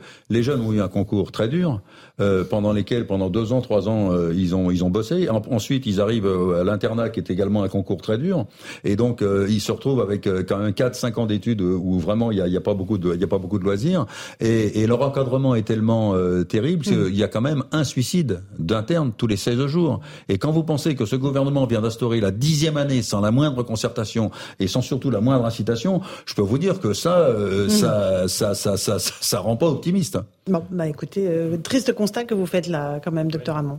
Espérons qu'il y ait les moyens, Eric Nolot, de, Non, mais moi, de ce qui renouer les fils du euh, dialogue, en tout oui, cas. mais c'est ce qui m'inquiète dans ce que vous avez dit, parce que quand on vous demande ce qu'il faut faire, vous dites il faut tout refaire du sol au plafond. Or, il y a une crise aiguë. Et vous vous dites ça ne peut se régler que sur le long terme. Donc on se demande ce que vous négociez exactement avec Mmh, le gouvernement. Qu'est-ce qui peut sortir de la négociation Des engagements à tout Allez, en, refaire en un mot, docteur Hamon, c'est la en, fin. en un mot, ce que, ce que j'ai dit, il faut faire un Grenelle de la santé, mais un vrai.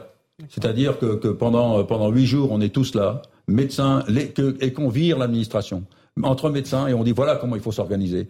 Euh, euh, regardez, euh, je sais plus qui a dit, mais que le nombre de personnes administratives qui ont été euh, embauchées à l'hôpital, mais on embauche plus d'administratifs que de médecins. Donc euh, qu'on qu'on- qu'on rémunère les infirmières qui sont actuellement en grève, euh, elles étaient payées deux SMIC il n'y a pas si longtemps, elles sont maintenant payées un SMIC un quart. Un métier qui est dur, des infirmières qui tiennent les services d'urgence. Hein. Quand vous pensez que les infirmières libérales se déplacent à domicile pour 2,50 euros 2,50 euros le déplacement. Euh, euh, donc, si vous voulez, il faut qu'on fasse un vrai séminaire avec, avec les professionnels de santé, qu'on vire l'administration et qu'on dise voilà, c'est comme ça que ça va aller. Et je peux vous dire que ça coûtera pas si cher que C'est ça. la proposition du docteur Hamon. Merci beaucoup d'être venu euh, pousser votre coup de gueule sur le plateau de Punchline sur CNews. On fait une petite pause, on se retrouve dans un instant avec nos débatteurs. On évoquera euh, la question des boulangers et puis on regardera aussi ce qui se passe euh, en Ukraine avec Poutine qui déclare un, cessez-le-feu temporaire pour deux jours pour euh, les fêtes orthodoxes. À tout de suite dans Punchline sur CNews. Il est pile 17h30, bienvenue si vous nous rejoignez à l'instant. Tout de suite, euh, le rappel des titres de l'actualité avec Clémence Barbier.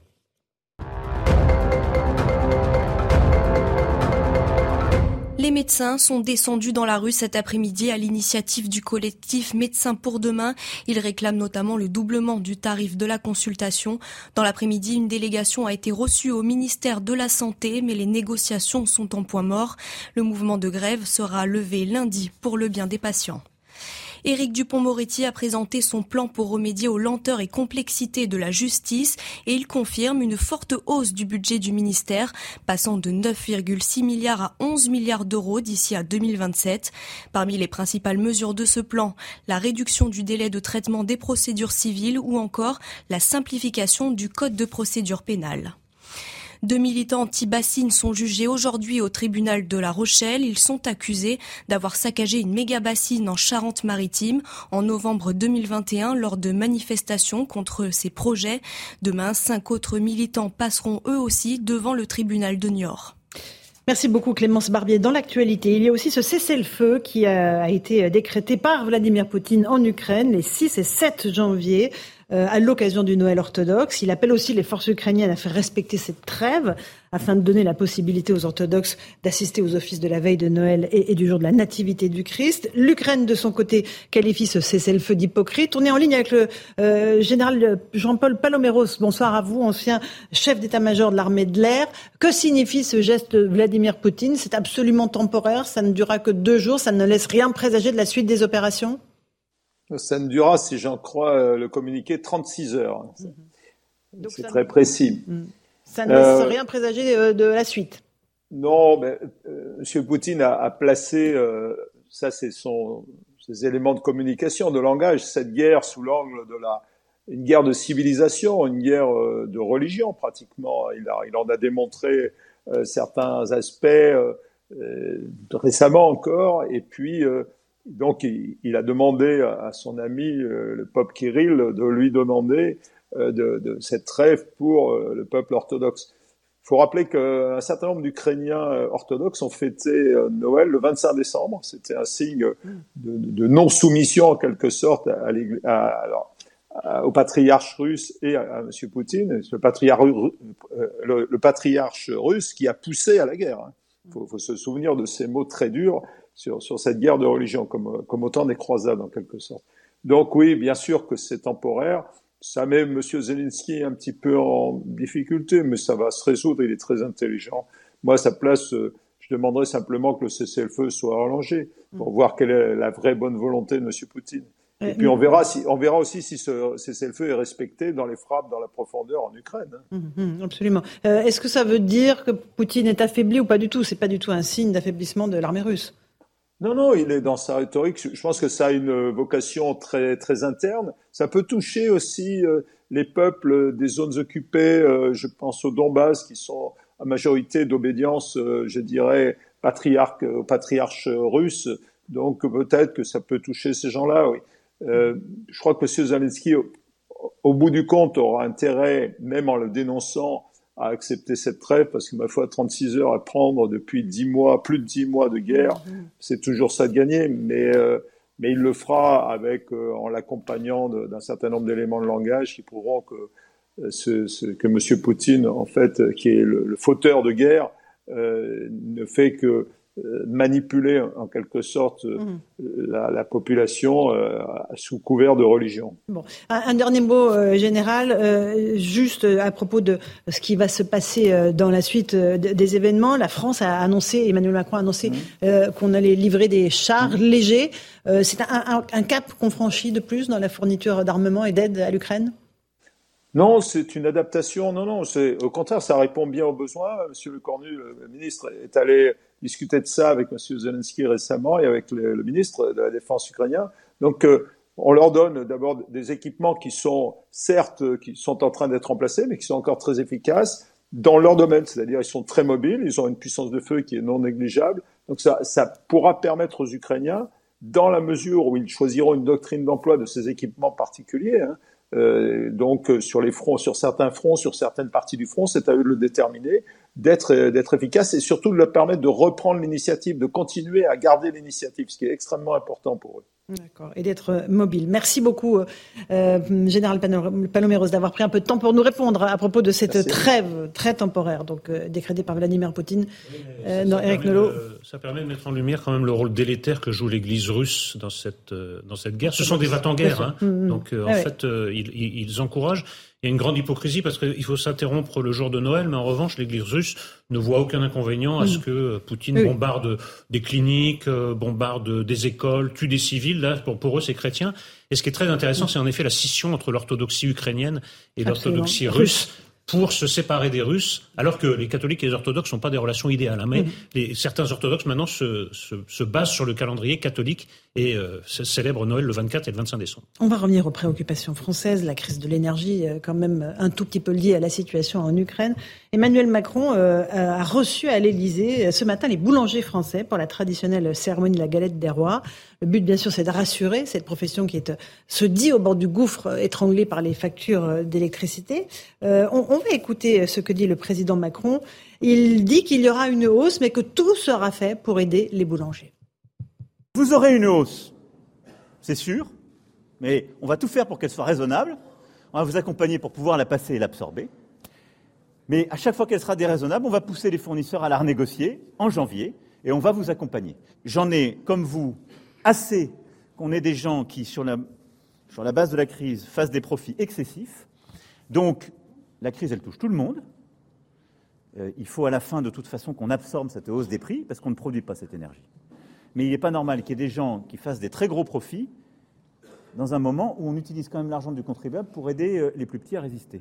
Donc on va remettre un peu tout le monde d'équerre remettre tout le monde d'équerre, euh, bon, et désigner des profiteurs de crise sans donner de, de nom, il y a un et de mesures. Voilà, il y a un mot qui dit la réglementation qui le permet. Exactement. Il y a un mot qui dit un bon tien vaut mieux que deux tu l'auras. Bah Quelqu'un qui vous fait des promesses comme ça, moi, je serais boulanger, je ne serais pas rassurée. Puis surtout, on a envie de lui demander, mais si tu trouves que ces profits sont indécents et illicites, bah tiens, justement, il y avait une proposition de les taxer. Eh non, ça, on n'en parle pas.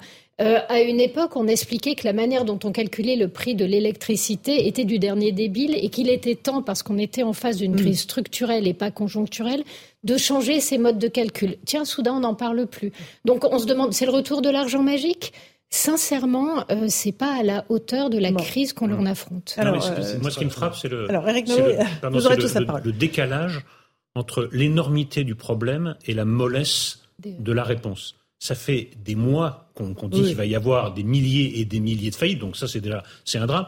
Il y a un enjeu territorial. La boulangerie, c'est parfois le seul euh, voilà commerce euh, du coin, ou en tout cas un des seuls commerces. Et il y a même un enjeu presque civilisationnel parce que la baguette en France, euh, c'est pas rien. Ça fait partie du patrimoine immatériel de l'UNESCO. Et ce qu'on entend, c'est que on va leur demander d'être un peu modérés et on va livrer leur nom, a dit Bruno Le Maire. Mais ça doit pas faire les faire trembler. des fournisseurs d'énergie. Oui, oui, ça doit pas les faire trembler beaucoup les fournisseurs ah, d'énergie. Euh, je pense pas que je pense pas que ça va changer la donne. Il faut quelque chose de plus. Mais qu'est-ce qui explique que dans certains cas, à certaines crises, on réagit avec toute la vigueur nécessaire, mais que là, on laisse filer? C'est des tas de boutiques qui vont fermer. J'arrive pas à comprendre. Il y a on laisse chose... filer sans laisse filer. Il y a une, sans laisser filer. Il y a une espèce de. Ouais, ouais. Nathan Devers, vous voulez rajouter quelque chose Peut-être, c'est bizarre. D'un point de vue rhétorique, c'est très intéressant. C'est la stratégie vraiment du tiers absent. C'est-à-dire que les boulangers viennent là, chez quand même l'homme le plus puissant politiquement de France, le responsable de la situation, pour lui demander entre guillemets de rendre des comptes ou de trouver une mm. solution. Et lui il fait de la dilution ou du renvoi euh, vers un autre responsable qui est responsable en effet comme vous l'avez dit absent et ineffable donc invisible. C'est extrêmement euh, stratégiquement c'est extrêmement habile même si évidemment le, le, la ficelle est, est grosse. Ce qui est important à remarquer c'est que là, on voit bien toutes les contradictions du libéralisme ou toutes les limites du libéralisme, mais qui sont des limites, euh, enfin indépassables. On peut pas faire autrement. Mais donc, à partir du moment où il y a des entreprises, l'État ne peut pas interférer davantage. Il y a quand même une limite. Mhm. Et toute la stratégie qui a été celle de l'État depuis octobre, ça a été parce qu'on peut pas le faire le reproche au gouvernement de ne pas avoir vu ce problème. Ils ont vu ce problème. Ils ont fait venir, euh, ils ont demandé aux fournisseurs d'énergie de signer une charte de bonne conduite. Mais ensuite, ça peut pas être plus contraignant que cela. Et évidemment, les fournisseurs d'énergie ne l'ont pas signé. En revanche, et là, c'est là que je suis signé, mais ils l'ont pas respecté. L'ont pas exactement. Et en revanche, et c'est là que je suis d'accord avec vous. Donc là, il y en a une nouvelle charte, comme ça. Oui, à partir du moment où ils ont, entre guillemets, trahi une fois leur parole, rien n'empêche euh, à ce qu'ils la trahissent une deuxième fois. Et là où donc il y a un petit peu d'hypocrisie, ou une, enfin, même plus qu'un petit peu, c'est de donner l'impression que ce name and shame va changer euh, totalement la situation, alors que manifestement, ces entreprises n'ont pas mm. peur de cela et ne reculent pas, euh, ne reculent devant rien. Jean-Sébastien Ferjou. Non, mais surtout ces entreprises, le prix de l'énergie l'énergie, il est fixé en fonction des règles européennes. Enfin, c'est ce qu'Emmanuel Macron oublie magiquement dans son propos. Moi, je suis pas d'accord. C'est pas du libéralisme, c'est du techno-lubiralisme. C'est une pure lubie technocratique le marché euh, de l'électricité. Ça n'a rien de libéral. De toute façon, ça n'est même pas un marché. Il y a un seul producteur. Pour l'essentiel, EDF doit représenter 95, peut-être 92% de la production d'électricité en France. C'est une lubie de technocrates de s'être dit ah ben tiens, on va créer un marché là où ça n'existe pas au nom du dogme de la concurrence, mais il n'y avait pas d'acteurs privés qui le réclamaient. Hein. Personne ne le demandait. Personne. C'est vraiment, euh, comme je vous le disais, du libéralisme.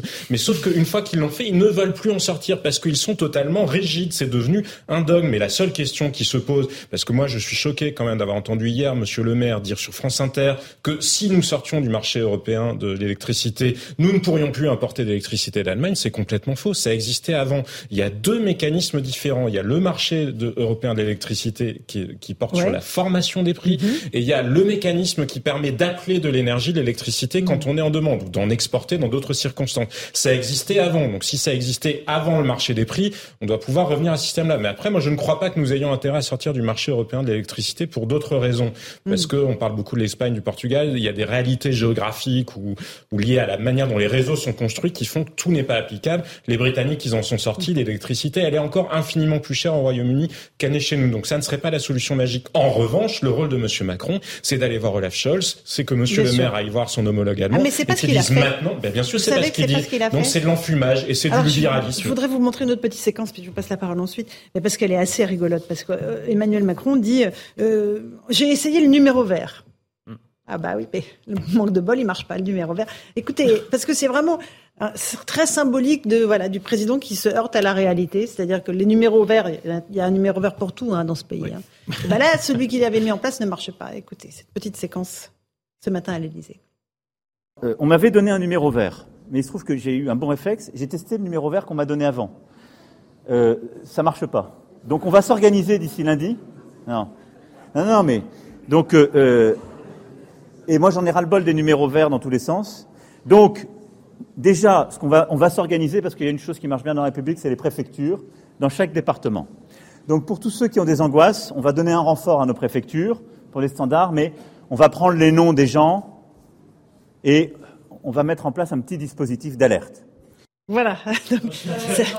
Alors, il s'adresse à, tous ceux qui ont des angoisses. Mais ce qu'il raconte, c'est très angoissant. une cellule psy, en fait. C'est extrêmement angoissant ce qu'il raconte. Oui, moi, euh, je trouve aussi. C'est très contre-productif qu'il faudrait ouvrir peut-être. C'est surtout euh, ce besoin d'essayer de montrer qu'on n'est pas déconnecté euh, en humiliant quelque part sa propre administration et ses propres troupes.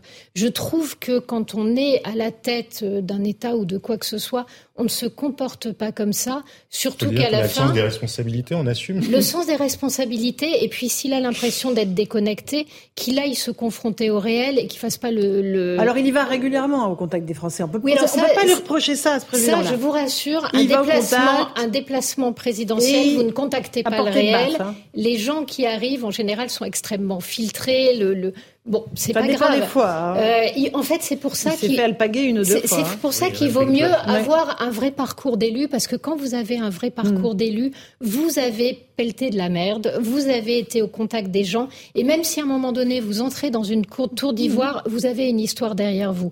Lui, il n'a jamais eu de parcours d'élu, et, et, franchement, ça se sent. Et surtout, je trouve que euh, cette façon de faire, alors que derrière il annonce rien, parce que ce qu'on a envie de lui dire, c'est bonjour Emmanuel, tu as déjà essayé d'appeler une préfecture?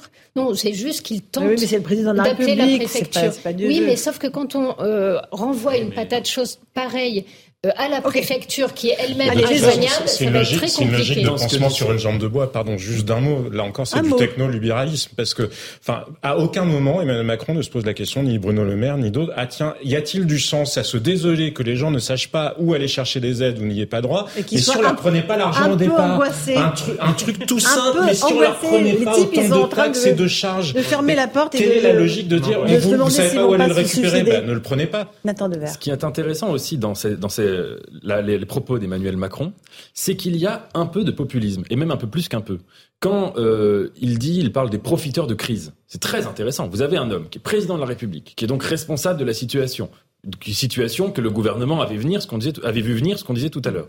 Il y a une profession qui vient à l'Élysée, qui dit qu'ils sont pas contents, et au lieu donc d'assumer sa responsabilité, de dire voilà, on a peut-être fait une erreur, peut-être qu'on a été trop confiant en octobre, qu'il fallait revoir les choses, être bon, au lieu de dire nous sommes impuissants sur ce point, c'est le libéralisme d'expliquer les choses, ou le libéralisme, eh bien, parler des profiteurs de crise, dire un tout petit peu après mm. euh, que, que, rien ne marche dans ce pays, les numéros verts, etc., etc., critiquer son administration, ce sont des éléments de langage qui relèvent du populisme pour une raison, c'est que ça revient à s'approprier une colère qui ne devrait pas institutionnellement être la sienne, puisque lui, il a aucune raison d'être en colère, puisqu'il est responsable. Et ça, ça reflète peut-être le fait qu'il y a dans le macronisme un élément, on pourrait dire, de populisme d'en haut ou de populisme d'extrême centre, je ne sais pas comment on pourrait l'appeler. D'ailleurs, Emmanuel Macron, à certains moments, enfin, en, tout début de sa campagne en 2016, il était comparé à un populiste et il avait, euh, il y avait eu une prise de parole où il disait qu'en un certain sens, il était peut-être aussi également un peu populiste. Populiste parce qu'il court-circuite les, élus, euh, la démocratie représentative. Populiste parce qu'il essaye aussi d'improviser, si vous voulez, une sorte d'incarnation parfois du peuple qui est souvent très maladroite, que, comme, comme, comme, comme quand il se met en colère alors que ça ne devrait pas être sa place. Mhm. Et ça, c'est un élément qui, devrait être davantage rappelé, je pense, dans l'échiquier politique, c'est-à-dire que le populisme n'est pas que dans les extrêmes. Il y a ces deux données, il y a les extrêmes et il y a le populisme qui est une affaire de méthode ou de style. Analyse intéressante. intéressant, mais bon, ça donne surtout l'impression de quelqu'un qui n'a pas pris sur la réalité, qui, qui, en est, qui en est réduit à des, petites, euh, des petits artifices de communication, en effet, à se mettre les rigueurs de votre côté. J'ai essayé le numéro vert, ça marche pas. On dirait deux copains qui, qui bavardent au comptoir du café en disant, t'as vu, le numéro vert, ça marche pas. Bah, t'as raison, Marcel. Donc, là, il y a un truc qui est très, très étrange quand même. Euh, c'est vrai qu'il est quand même en charge du, du, du pays. Il est en train de nous expliquer que ça ne marche pas il n'est pas là pour ça. Il, doit nous expliquer pourquoi ça va marcher demain. Là, il reçoit les restaurateurs. Là, je suis pas sûr que ça soit effectivement plus simple pour les restaurateurs. Non, certainement euh, Au contraire. C'est logique parce que ces gens-là n'ont pas compris que la politique c'était de l'action et avant tout de l'action. On a la même chose avec Papa Ndiaye euh, qui fait une tribune pour expliquer ah comment l'école va mal et euh, qui ne dit pas d'ailleurs comment on va s'en sortir, parce que ça, ça serait déjà. déjà vu, alors, euh, ça allait bien. Oui, c'est vrai. Mais euh, j'allais dire, normalement, la tribune, c'est quelque chose qui qui est à notre portée à nous. On n'a pas le pouvoir, on peut interpeller le pouvoir, on peut proposer des choses, on va passer par l'écrit. Mais normalement, quand on a le pouvoir, on agit. C'est quoi ce pouvoir qui ne se concentre que sur la communication et pas sur l'action? Ça, c'est aussi un vrai problème et ça explique pourquoi la parole n'a plus de valeur. Mhm. Parce qu'en fait, elle n'est suivie de rien derrière. C'est mhm. une parole stérile. de verre? Sur ce point, je ne suis pas d'accord avec vous parce que je pense que le, métier de ministre ou de président n'est absolument pas incompatible avec le fait d'écrire une tribune, avec entre guillemets le travail intellectuel, de diagnostic, de théorie. C'était la, grande idée du général de Gaulle que diriger un pays ou diriger un ministère, c'est avant tout avoir une vision et pas être uniquement dans, l'action. Et deuxièmement, pour citer cet exemple de, de Papendiaï, en effet, c'était déjà majeur que le ministre de l'Éducation puisse dire il y a une baisse de niveau catastrophique, il y a des problèmes, etc., qu'il fasse un diagnostic très précis de ce qui ne va pas à l'école, et puis ensuite euh, il a pris des mesures qui sont sans doute insuffisantes ou qui sont pas nécessairement toujours peut-être qui sont discutables, qui ne sont pas liées au diagnostic surtout. C'est-à-dire qu'il y a un problème d'incohérence intellectuelle entre le diagnostic et la proposition, ce qui est un vrai problème quand euh, malgré tout, et c'est là où on voit que le politique doit à un moment donné agir, c'est qu'on ne peut pas rester simplement euh, au niveau, j'allais dire, de l'analyse. Il y a des gens pour ça. Euh, pourquoi est-ce que vous êtes à la tête d'un ministère? C'est pas mm. forcément pour faire un travail intellectuel ou d'analyse. Normalement, vous l'avez réalisé avant, vous avez une vision, et c'est d'ailleurs pour ça que vous êtes à cette place-là. Bon, maintenant, c'est plus le cas. Et si vous arrivez à cette place-là par hasard, il y a des gens qui veulent vous aider à structurer cette vision. Là, le problème, c'est qu'on a des gens qui s'expriment, qui ne donnent pas de perspective d'action et qui ne donnent pas un grand sens à leur présence. et là, c'est un vrai problème. On ou pas? Oui, oui. Vous aurez tous la parole. Euh, oui, non.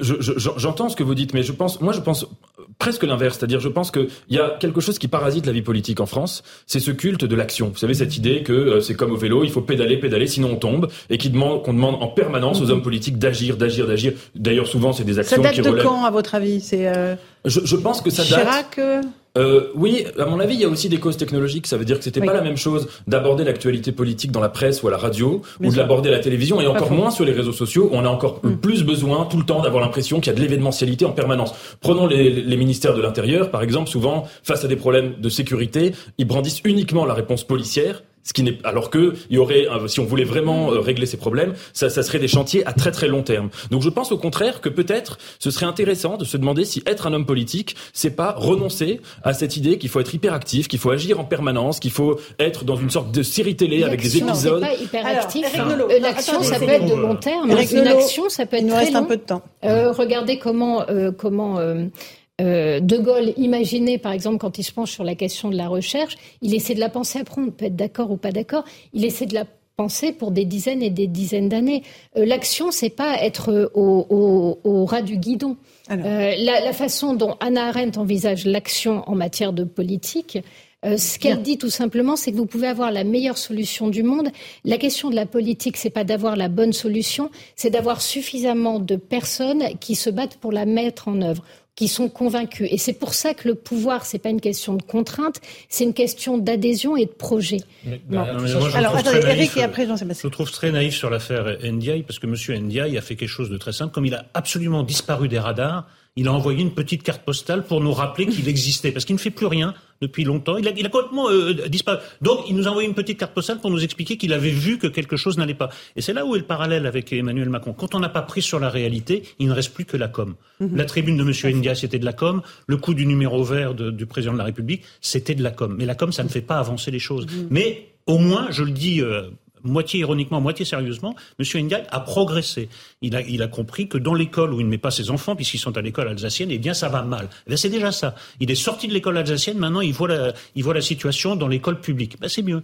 Alors maintenant, est-ce qu'il va passer à l'action? C'est encore un stade supérieur. On va attendre la prochaine euh, tribune dans le monde pour le savoir. Circulaire, la prochaine circulaire. Euh, Jean-Sébastien. Ferjou, sur ce thème. Non, mais je crois qu'il ne faut pas forcément opposer l'action et la réflexion, parce que l'un et l'autre euh, se nourrissent euh, assez naturellement. En revanche, on ne peut pas ignorer le fait qu'on a déconstruit l'État pour des tas de raisons, bonnes euh, comme mauvaises. La mondialisation, l'Union européenne, un certain nombre de hiérarchies euh, juridiques qu'on a mises en œuvre font qu'aujourd'hui, un responsable politique a infiniment moins de pouvoir qu'il n'en avait il y a 40 ans, il y a 50 ans. Vous parliez du général de Gaulle, mais de toute façon, aucun ministre d'aujourd'hui ne serait en mesure de faire ce que faisait un ministre. Déjà, parce que Emmanuel Macron, de toute façon, plus qu'aucun autre de ses prédécesseurs, hein, tout le monde le faisait. C'est à l'Élysée que tous décident. Le conseiller du président a plus de pouvoir que le ministre réel. Regardez encore ce qu'en raconte Roselyne Bachelot dans le livre qu'elle sort, euh, qu'elle sort ces jours-ci. Mais on a déconstruit l'État. Et comme on a déconstruit l'État, il n'y a plus non plus les caractères brillants. C'est-à-dire que les gens qui ont créé EDF, les gens qui ont créé la SNCF, les euh, Marcel euh, Cochet ou les Raoul Baudry, etc., Daudry, pardon, etc., Mhm. ils ne sont plus dans l'appareil d'État aujourd'hui. Ils n'y sont plus justement. Et donc on a des gens qui sont là parce que euh, parfois euh, un peu par hasard ou euh, enfin. On le voit bien, vous voyez bien que la politique n'attire plus les C'est de plus gens. en plus angoissant cette euh, séquence. Mais oui. si les gens Mais sont là par hasard. Moi, moi, ce qui me frappe dans tout ça, c'est que Emmanuel Macron, il n'a pas beaucoup d'autres solutions, effectivement, que d'essayer de faire le malin comme il le faisait euh, avec les boulangers. Parce que jamais on ne va au bout des diagnostics. On ne veut pas assumer la politique. C'est pourtant pas le en même temps. C'est l'inverse. Le en même temps, c'est l'immaturité. On ne peut pas avoir tout et son contraire en permanence. Par quoi, parfois, il faut savoir établir un ordre de priorité et de dire, je sais pas, je choisis euh, la santé et finalement on s'en fiche de combien ça coûte, ou alors je choisis la logique comptable. Mais on peut pas tout avoir en même temps et on ne fait jamais ça et on ne le fait plus dans un contexte où en plus le pouvoir a disparu parce que très largement le pouvoir s'est évaporé des mains de nos responsables politiques, sauf sur Et certains pas points. seulement les responsables politiques, on le voit dans le monde syndical qui est débordé absolument Mais voilà. régulièrement par les mouvements de base. On l'a vu à la SNCF, on le voit là avec les Mais- médecins et donc, libéraux. c'est un jeu, un théâtre d'ombre. C'est un théâtre d'ombre. Donc effectivement, les ministres font, euh, ils font, c'est- vous savez, on nous envoie des signaux. Donc ils se déplacent, un commissariat qui a brûlé, ils y vont, ils disent plus jamais ça Mais ne les se reproduira. plus dupes et puis tout, c'est du tourisme ministériel. Mais les. Français ont compris comment ça fonctionnait. parce que Bah malgré oui, ils ont tout, compris d'ailleurs, ils se malgré tout, détournent très ce largement, malheureusement, du Mais de système tout, de politique. Oui, mais, mais, mais ils demandent encore que ce soit les gilets jaunes ou que ce soit les médecins, ils attendent encore quelque chose du politique. Ils sont pas Mais en oui. train de dire on va prendre les armes, euh, bougez pas, on va s'occuper de tout. Ils attendent que le politique leur réponde. Donc ce qui est dommage, c'est que euh, ce peuple ou ces gens, même en colère, sont encore en attente. Et c'est dommage de traiter Enfin, l'attente par Mais osons leur dire, vous vous trompez de niveau. quand même. Osons leur dire, vous vous trompez de Oui, niveau. adressez-vous au Parlement moment- européen, ou moment- adressez-vous à la Commission européenne, ou adressez-vous d'ailleurs pour partie à des géants, euh, Oui, mais, euh, les tu- GAFAM, tu, ne peux etc. pas, tu ne peux pas t'adresser à la Commission Non, européenne parce qu'elle n'est pas, euh, elle n'est pas Mais je suis démocratique. L'hypocrisie de notre vie publique, c'est que précisément, on fait comme si on fait semblant, on fait comme si nos élections présidentielles alors, allaient, allaient, avoir un impact sur la vie je, des Français, alors que, que, bien souvent, de toute façon, le Parlement français, il vote plus la loi depuis longtemps. Il ferait mieux contrôler l'action du gouvernement. Juste que non, il la vote, il la vote, mais c'est la transposition de droit européen non, non, à 80%. Pour, pour dire quelque chose, c'est qu'en fait, on va voir qu'il y a oui, mais c'est aussi par rapport à des engagements européens. Bien sûr, mais il reste des débats nationaux. À partir du moment où les politiques, à partir du moment où les politiques pensent que le peuple est en trop, que le peuple agit mal, pense mal, vote mal, vous essayez de le contourner. Ils l'ont contourné par euh, notamment l'Union européenne. Et Allez. vous évacuez la question du peuple, il n'y a plus de souveraineté populaire et le pouvoir se passe du peuple. Et Eric. On, on se retrouve dans un instant dans Punchline sur CNews et sur Europe 1 pour la deuxième partie de l'émission. On s'intéressera aux restaurateurs. Ils sont en ce moment à Bercy. Je suis pas sûr que ça se passe aussi bien que pour les boulangers. Allez, à tout de suite. Retrouvez tous nos programmes et plus sur cnews.fr. Bonsoir à tous et bonsoir à toutes. Bienvenue dans Punchline ce soir sur CNews et sur Europe 1. Les restaurateurs vont-ils obtenir des mesures de soutien comme les boulangers pour payer leurs factures d'électricité deux ans après la pandémie et le plan massif d'aide que leur a alloué le gouvernement? Rien n'est moins sûr. Une réunion se tient en ce moment au ministère de l'économie à Bercy. On verra ce qu'il en ressort. On reviendra aussi sur les révélations choc du livre autobiographique du prince Harry intitulé Le suppléant et publié chez Fayard. Harry raconte notamment une violente bagarre avec son frère William qu'il a projeté au sol. Tous les détails sur ce nouveau scandale qui secoue la couronne britannique à quatre mois du couronnement du euh, roi Charles III. Ce sera tout à l'heure à 18h30. Mais pour l'heure, c'est le rappel des titres de l'actualité de 18h sur Europe 1 et sur CNews.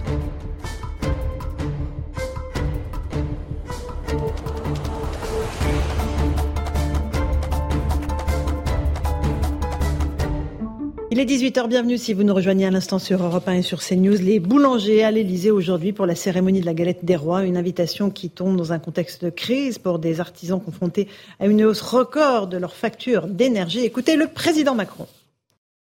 Les membres du gouvernement ici présents et le gouvernement dans son entièreté, parce que vous l'avez dit, nous sommes toutes et tous mobilisés, mobilisés à vos côtés.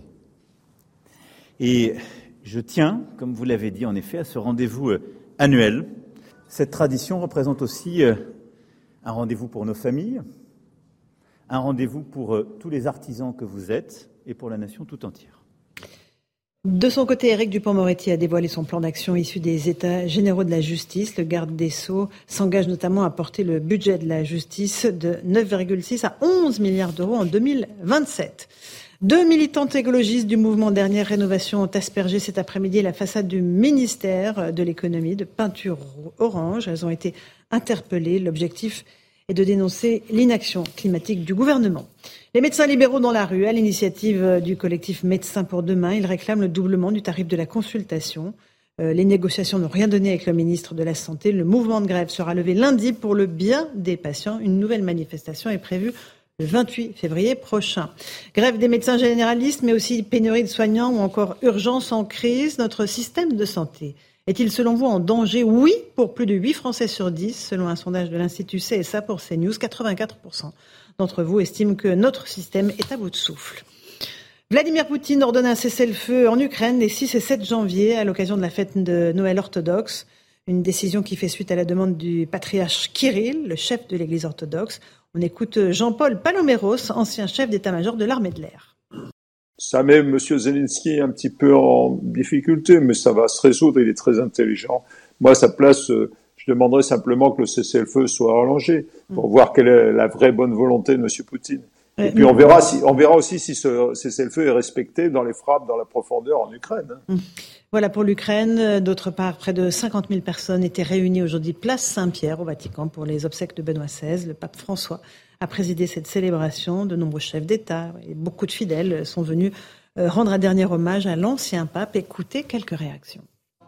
Être présent physiquement auprès d'un pape qui est, qui est venu en France, qui est venu à notre rencontre, qui nous a délivré beaucoup de, de messages, plein de verticalité, plein d'humilité. C'était beau. Voilà, je défends euh, la beauté et vraiment, euh, c'était beau avec un grand B euh, dans tous les sens du terme. Voilà pour le rappel des titres de l'actualité. Il est 18h02. On est en direct avec Eric Nolot, qui est euh, journaliste et écrivain. Bonsoir Eric. Bonsoir Laurence. Nathan Dever, agrégé de philosophie. Merci d'être là. Bonsoir Laurence. Jean-Sébastien Ferjou, directeur du site Atlantico. Merci. Et nous accueillons Stéphane Manigold, restaurateur et président du groupe Éclore. Bonsoir Stéphane Manigold. Bonsoir Laurence. Restaurateur, Bonsoir évidemment au cœur de la crise énergétique qui frappe tous les artisans. On va voir dans un instant ce que vous pensez obtenir. La réunion se tient en ce moment même. Justement, on va rejoindre euh, notre envoyé spécial Augustin Donadieu euh, au ministère de l'économie à Bercy avec Charles Pousseau. Bonsoir à tous les deux. Euh, la réunion entre l'exécutif et les restaurateurs a commencé. C'est un véritable bras de fer qui est engagé. Oui, un bras de fer engagé entre le gouvernement, l'exécutif et les restaurateurs, les restaurateurs qui commencent à être en colère selon leurs représentants syndicaux. Alors Bercy a organisé une réunion à la hâte, réunion qui a débuté ici à 17h. Du côté de Bercy, la priorité est à la pédagogie concernant les aides, aides jugées euh, trop complexes à obtenir. Et enfin, l'autre priorité pour euh, le ministre de l'économie Bruno Le Maire, c'est de rappeler aux restaurateurs qu'ils ne sont pas aussi touchés euh, que leurs collègues boulangers. Or, les restaurateurs, eux, veulent faire comprendre au ministre qu'ils sont tout autant touchés euh, que leurs collègues. Facture à l'appui. À l'heure où je vous parle, les factures sont sous les yeux de Bruno Le Maire sur la table euh, des négociations. Ces restaurateurs, ils ont deux demandes. La première, bénéficier d'un bouclier tarifaire. Peu importe la taille de l'entreprise, le nombre de salariés ou la puissance de leur compteur, car vous le savez, avec un compteur au-delà de 36 kWh, eh bien, les établissements de restauration ne peuvent pas bénéficier du bouclier tarifaire et donc du tarif euh, réglementé. Euh, deuxième euh, proposition, permettre la résiliation des contrats sans pénalité, comme cela a été accordé aux boulangers après les négociations. La réunion doit se terminer d'ici une demi-heure et c'est tout un pan de l'économie, plus d'un demi-million de salariés de la restauration qui sont suspendus aux annonces qui découleront de cette réunion. Merci beaucoup Augustin Donadieu avec Charles Pousseau euh, au ministère de l'économie. Euh, Vous avez dit tout de suite Stéphane Manigold, c'est pas un bras de fer. C'est quoi alors si c'est pas un bras de fer? Euh, Vous n'avez pas envie de faire plier le ministre? Si, si, euh, mais c'est peut-être les acteurs qui sont autour de la table qui feront pas un bras de fer, j'en sais rien. Je- Enfin, je sais que le patron du syndicat de l'UMI, Thierry Marc, c'est pas. euh, Mais il était au- à la galette ce matin en tant que boulanger, donc, Ah. euh, il a obtenu des bonnes choses, donc ce serait peut-être bien qu'il les obtienne aussi pour la restauration, parce que je rappelle qu'il est président de l'UMI aussi de la restauration, donc c'est bien que les boulangers obtiennent des choses. Moi, je suis ravi que nos amis boulangers aient obtenu euh, enfin la possibilité de sortir de ces contrats complètement aberrants. Que vous n'avez pas cette possibilité. Et hein. non, on n'a pas. Vous savez, Vous, vous êtes ligoté avec vos contrats, c'est ça? Oui, j'étais euh, tout à l'heure avec des confrères de l'UMI par Île-de-France. Et euh, un, euh, par exemple, euh, faisait état de son cas où il n'avait pas le choix cet été. Il a dû signer à 1200 euros le mégawattheure. 1200 1200. euros. Oui. Donc ça fait Quand on paye une facture. 50 euros Oui. euh, normalement le mégawattheure, ça fait x 24. Pour vous donner un ratio, euh, dans nos entreprises, quand on fait de la vraie restauration, parce que là encore, le mot restaurant, Mhm. c'est un peu fourre-tout. Ça recouvre des réalités Voilà. différentes. Donc aujourd'hui, très clairement, et pour être assez euh, pragmatique, l'État protège la malbouffe et les kebabs. Alors ça, il n'y a pas de problème, ils sont protégés. Pourquoi? Parce que je vais vous donner un exemple très concret. Vous avez Allez, reçu. Adrien Pedrazzi, que je connais très bien, puisque Oui, j'étais il était en là hier, un restaurateur. Et dans le Lot, euh, le rencontrer, il est à Agen. Lui, il fait 500 000 euros de chiffre d'affaires. Il a 5 salariés. Mhm. Il fait, donc il rentre dans la case TPE. Ben, sauf que pour avoir le bouclier tarifaire, c'est-à-dire une augmentation maximum de 15% du tarif, eh bien il peut pas, puisque lui il est au tarif jaune, mais parce qu'il fait de la vraie cuisine. Par contre, celui qui fait de la cuisine micro-ondes à côté, bah lui il est au tarif bleu, il n'y a pas de problème. Il va être protégé, il va avoir aussi lui 1000 euros de facture, mais il va avoir sa facture augmentée à 1150. Donc quand on a un artisan comme Adrien et comme tant d'autres de mes confrères, eh bien vous passez de 1000 à 15 000 voire à 20 000 et quand vous faites de la malbouffe, bah il y a pas de problème, l'État vous Ils protège. sont en train de mourir, vos copains restaurateurs, Stéphane Manigold. Les vrais, oui. Ouais. Mais est-ce que, est-ce que vous, vous savez combien euh, euh, autour de la table Qui sait quelle est la place dans le monde, le numéro, la place dans le monde où le classement de la, la, la, la gastronomie française? Mhm. Le numéro un, c'est l'Italie, et nous, on est neuvième. J'en ai honte. Mhm. Honte. Mais alors, c'est pas à cause des factures d'énergie, on est d'accord. Non, mais parce que il y a. Mais alors, je viens de vous donner un exemple. Mais- On prend de l'argent. On a Emmanuel Macron à Est-ce que vous êtes en train Washington. de mourir, là? Oui, mais justement. Mais le consommateur demain, si vous venez chez nous, qu'on augmente nos prix, les vrais restaurateurs, vous l'acceptez puisque sur nos cartes, moi ce que je demande au gouvernement, c'est que, par exemple, pour que vous vous acceptez les consommateurs qu'on augmente nos prix, c'est que celui qui fait de l'industriel, celui qui fait du surgelé, il le marque sur sa carte. Quand vous allez en Italie, vous ouvrez une carte, eh bien c'est noté. Eh bien pour que le consommateur accepte, je veux même vous dire une chose.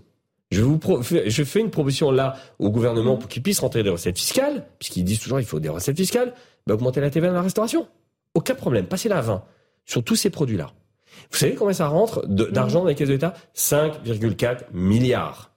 Si on met à 20% euh, la taxe sur les produits, ta- TVA, ça veut dire taxe sur la valeur ajoutée. Si on la met à 20%, on la passe de 10 à 20, les produits industriels surgelés, on rentre 5,4 milliards. Et on peut protéger les artisans. Mais pour s'accorder sur les solutions, il faut s'accorder sur les constats. Il y a ce que vous dites, ce que disent beaucoup de restaurateurs. On va être obligé de mettre la, la clé Bien sous sûr. le paillasson. Hmm. Et il y a de l'autre côté Bruno Le Maire qui dit non, votre situation n'est pas comparable à celle Mm. des boulangers. Non, vous n'avez pas le droit aux mêmes aides. Alors il y a quand même, il y en a. Et un- un vous des avez deux- été très aidé pendant la pandémie. été- Il y en a un des deux qui se trompe. Est-ce que vous êtes dans cette situation aussi désespérée? Que c'est un truc de communication? Est-ce que c'est Monsieur Le Maire qui a raison? Ou est-ce que il faut vous croire vous et vos collègues qu'on a vus sur ce plateau ou ailleurs? Éric Nolot, euh, un boulanger, il se lève à quelle heure pour cuire son pain? 2 heures, 3 heures du matin. C'est les heures creuses. Moi, je peux pas euh, vous faire la cuisine à 2 ou 3 heures du matin, ou à 4 heures du matin, ou à 5 heures du matin. Vous pensez qu'ils sont privilégiés par rapport à vous, les Je pas boulangers qu'ils sont privilégiés. Ouais, Moi, je non. dis qu'il faut protéger les artisans. Je n'oppose pas, et c'est pour ça que j'emploie le terme artisan. Parce que euh, on a euh, noyé le dépôt de pain. Vous avez reçu euh, Monsieur Roy, Mhm. boulanger à Nice, 5 salariés, 500 000 euros de chiffre d'affaires, tarif jaune. Le- il a 1000 euros, il passe à 15 000. Le même qui à côté de lui fait du dépôt de pain, de l'industriel, du dégueulasse, lui il va passer de 1000 à 1150. On protège la malbouffe. Donc, pour vous répondre... Donc c'était le lien avec la dégringolade de la France dans le, dans le classement, c'était ça votre oui, lien parce qu'il y, a- y y deux choses en fait. Il y a deux choses. Le, le- la baguette euh, dont Emmanuel Macron l'a brandie avec fierté à Washington en disant Cocorico c'est classé au patrimoine immatériel de l'UNESCO, c'est bien, mais en attendant l'argent va dans les dépôts de pain et pas chez nos amis boulangers. Je rappelle que le repas gastronomique des Français est classé aussi au patrimoine immatériel de l'UNESCO depuis 2008. Ben, que cet argent-là, elle va dans la cuisine micro-ondes. Pourquoi? Parce que 2 millions d'euros de chiffre d'affaires, pour faire son chiffre d'affaires, quand on est un vrai artisan, il faut pas moins de 10 salariés, il en faut 23. On fait une toute petite pause. On se retrouve dans un instant. Euh, On on continuera à parler de la situation des restaurateurs euh, avec cette discussion engagée au ministère de l'économie dans un instant dans Punchline sur CNews et sur Europe 1. À tout de suite. 18h15, on se retrouve en direct sur CNews et sur Europe 1. On évoque la question des restaurateurs. Ils sont en train de négocier en ce moment même à Bercy pour obtenir euh, la même chose que les boulangers, c'est-à-dire des aides supplémentaires pour payer les factures énergétiques. On est avec Stéphane Manigold, qui est restaurateur, qui représente euh, un certain nombre de ses confrères. On va juste regarder le cas d'un de, vos collègues. Il s'appelle euh, Adrien Soro. Je crois que vous le connaissez bien. Il a dû fermer son restaurant euh, en Dordogne. euh, D'une part parce qu'il était très endetté, d'autre part parce que c'est vrai que la hausse des factures euh, lui a mis un coup fatal. Explication d'Antoine Estève Adrien Soro nous ouvre les portes de la Ménardie. Dans la cuisine, le menu des desserts est encore au mur. Le restaurant était complet midi et soir, 17 salariés et un chiffre d'affaires en forte augmentation ces derniers mois. Pourtant, juste avant les fêtes de Noël, le vent tourne pour le chef du Périgord qui voit six années de sa vie s'écrouler en quelques heures. Son banquier décide de ne plus le suivre. Ça va passer, t'inquiète pas, ça va aller, ça va aller, ça va aller. Jusqu'au jour où tu vas recevoir un mail, alors que tu as eu euh, la personne trois heures avant au téléphone et qu'on te disait mais t'inquiète pas, ça va aller, il n'y a pas de souci. Et là tu reçois un mail et là, euh, ben là c'est la fin. C'est raide. Déjà qu'on n'avait pas l'impression d'être soutenu. Euh, si vous voulez, euh, là, euh, au-delà d'être lâché, on est tiré comme des lapins. Les dépenses explosent, l'électricité, le gaz, les matières premières pour les cuisines. Le jeune chef étoilé ne s'en sort plus, il renonce. Sa société est mise en liquidation judiciaire. Le coût de l'énergie, si vous voulez, ça a vraiment été ce qui leur a dit. Bon là, les mecs, ils sont finis, ils sont terminés, euh, ça va les prendre à la gorge. euh, Ils s'en rendent pas encore compte, mais dans deux mois, c'est terminé, quoi. On paye plus cher le sucre, la farine, l'électricité, etc. Ça fait trop, ça fait trop, c'est pas possible. Comment voulez-vous que qui que ce soit assume des coûts qui se multiplient par 6 Adrien Soro a 200 000 euros de dette, il ne pourra plus monter de nouvelles entreprises avant longtemps. Il espère maintenant trouver une place de chef salarié dans un grand restaurant. Ça, c'est la réalité de, de certains de vos collègues, Stéphane Manigold. C'est on ferme, voilà. Et Oui, pourtant, encore une fois, je rappelle, vous avez été aidé, vous le savez, pendant la pandémie. Il y a eu des aides massives. J'aimerais juste distinguer deux choses. La fermeture administrative, Mhm. qui est une contrainte qui pèse sur nos entreprises, et euh, c'est la Constitution, l'État doit faire face à ses responsabilités. On nous a demandé de fermer. Maintenant, euh, je vous entends pas parler euh, des banques euh, qu'on a euh, massivement aidées en 2008, euh, 300 milliards, on leur a donné. Ils ont remboursé. Ah bon? Non, Bah, ils ont remboursé, ça a même rapporté de l'argent à l'État. Alors ça tombe bien parce que nous aussi, on rembourse, ça s'appelle un PGE. Euh, et nous, on n'a pas commis de faute. On nous a dit vous fermez. Donc ça, j'aimerais juste qu'on isole ce sujet. D'accord.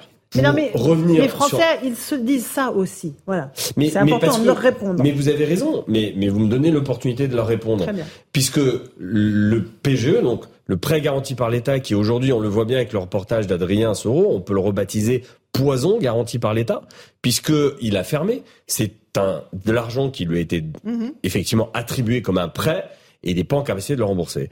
Donc je l'ai vu, je suis allé le voir, Adrien. Vous savez, il y a il y a trois jours, j'étais euh, euh, dans son restaurant la Ménardie pour essayer de voir euh, comment l'aider, comment le, le, le restructurer. Enfin, c'est un homme, il travaille depuis l'âge de 15 ans. On parle de valeur travail. Depuis 15 ans, il travaille. L'âge de 15 ans. Il a 31 ans. En 2019, il prend sa première étoile Michelin, qui est quand même une consécration quand on, dans la vie d'un chef. Extraordinaire. Trois mois après, il prend la fermeture administrative de l'État. Derrière, il se retrousse les manches comme on l'a tous fait. Absence de trésorerie, puisque on est où? On est du côté de Sarlat. Vous ratez la, la saison de la truffe, vous êtes fermé, pas de chiffre d'affaires, la saisonnalité, vous, vous l'avez dans l'os. Donc qu'est-ce qui se passe? Bah, Derrière, il ferme. C'est quand même un drame. C'est l'excellence de la gastronomie française et le délitement de nos artisans, de nos chefs et des artisans français ne peut pas à ce point se dégrader. C'est Et pas Et possible. c'est pas le seul. Vous en avez plein des exemples comme ça. Mais je, je peux vous en, mais, mais tout, à- mais quand j'étais chez eux, j'en avais une, j'en avais une vingtaine de, de, de, de, de chefs d'entreprise qui me disaient, mais moins jeunes cette fois-ci, qui me disaient, moi je pose les clés. Je rends, je veux plus de mon fonds de commerce parce que les économies de toute ma vie, des 25 ans, où j'ai mis de côté, Mhm. mais je vais les, je vais les donner à Total Énergie, je vais les donner à Engie, je vais les donner à l'inflation dont, dont je ne suis pas responsable, mais je ne peux pas absorber ce choc euh, Mhm. énergétique. Donc les gens préfèrent rendre les clés, rendre les armes. Voilà le coup de gueule de Stéphane Manigol. Nathan Devers, vous vouliez rajouter quelque chose? Bah, Ce que vous dites est absolument, est absolument terrible et en effet, euh, il faut avoir, euh, je pense, du recul par rapport à la situation. Et quand on voit en effet les généalogies des restaurateurs qui sont contraints de fermer, ce qu'on voit quand même, c'est que contrairement à ce qu'on peut croire, ils n'ont pas été aidés pendant la crise sanitaire, Bien ils sûr. ont été paralysés, ils ont été mis en très très grande difficulté et en fragilité en fait d'une situation où ils ne pourraient plus supporter la crise euh, suivante. Et à mon avis, c'est très très important de rappeler ça quand euh, les restaurateurs ont touché cet argent entre guillemets euh, magique parce qu'on leur imposait une fermeture. Absence de chiffre d'affaires, hein, vous rentrez Oui, oui. zéro. Exactement. Et, et moi, je suis très fier que l'État français ait euh, protégé les salariés. Rappelons que les salariés, on leur a pas dit, vous allez chez CTLM emprunter de l'argent pour votre salaire, hein, euh, ou sauf un coup. On vous a donné 84% de votre salaire pour rester à la maison. Hein. Alors c'est là qu'on on sera peut-être en désaccord, c'est que moi je pense que ça a été là une énorme erreur qu'on Ah, a tous sûr. fait. Enfin, euh, on était quelques-uns à, à signaler cela quand même. C'est que à ce moment-là où on nous disait il faut fermer au maximum les restaurants, etc. Tous les moyens sont bons pour le coronavirus. On ne revient pas sur le débat sur la crise sanitaire. Je pense que c'était, on n'avait pas besoin de prendre toutes ces mesures-là. Mais évidemment que cet argent qui était injecté de manière totalement artificielle dans une économie qui était paralysée, c'était du non-argent qu'on injecterait demain pour des vraies crises. Et donc il me semble que euh, l'erreur, je dis pas qu'il aurait fallu fermer les restaurants et ne pas payer les, les travailleurs, ça c'est évident. Mais Mm. par contre, il aurait fallu les fermer moins et les ouvrir au maximum. Et je me souviens qu'à un moment, au tout début de la crise sanitaire, je crois que c'était à l'automne 2020, je me souviens que les restaurateurs ont dit nous avons des protocoles avec, vous savez, des vitres en plexiglas entre chaque table, etc., permettant de d'ouvrir, mais d'ouvrir sans euh, contamination. Et je me souviens que le gouvernement à cette époque n'avait pas voulu entendre parler de ces protocoles et que très vite les restaurants avaient été fermés à Marseille, puis partout et dans tout le territoire. Et ça, en fait, ça a été le crime originel. C'est-à-dire que si euh, on n'avait pas entendu cette, ce quoi qu'il en coûte comme un acte de générosité, mais au contraire comme ce que c'était vraiment, c'est-à-dire comme un acte d'irresponsabilité profonde, pour quand on est dans une vraie crise dire ah mais on peut plus, on n'a plus d'argent, on a tout donné, eh bien on n'en serait sans doute pas là aujourd'hui. Mais Moi, je qu'il faut quand même Ferjou, choses. et Il y a après le fait qu'il était normal et, Mhm. et- et absolument nécessaire même d'aider les restaurateurs avec le fait que les aides aient été mal calibrées. Elles ont été mal calibrées. Il y a des gens qui ont mieux vécu pendant le Covid chez les restaurateurs que, alors pas tous, incontestablement.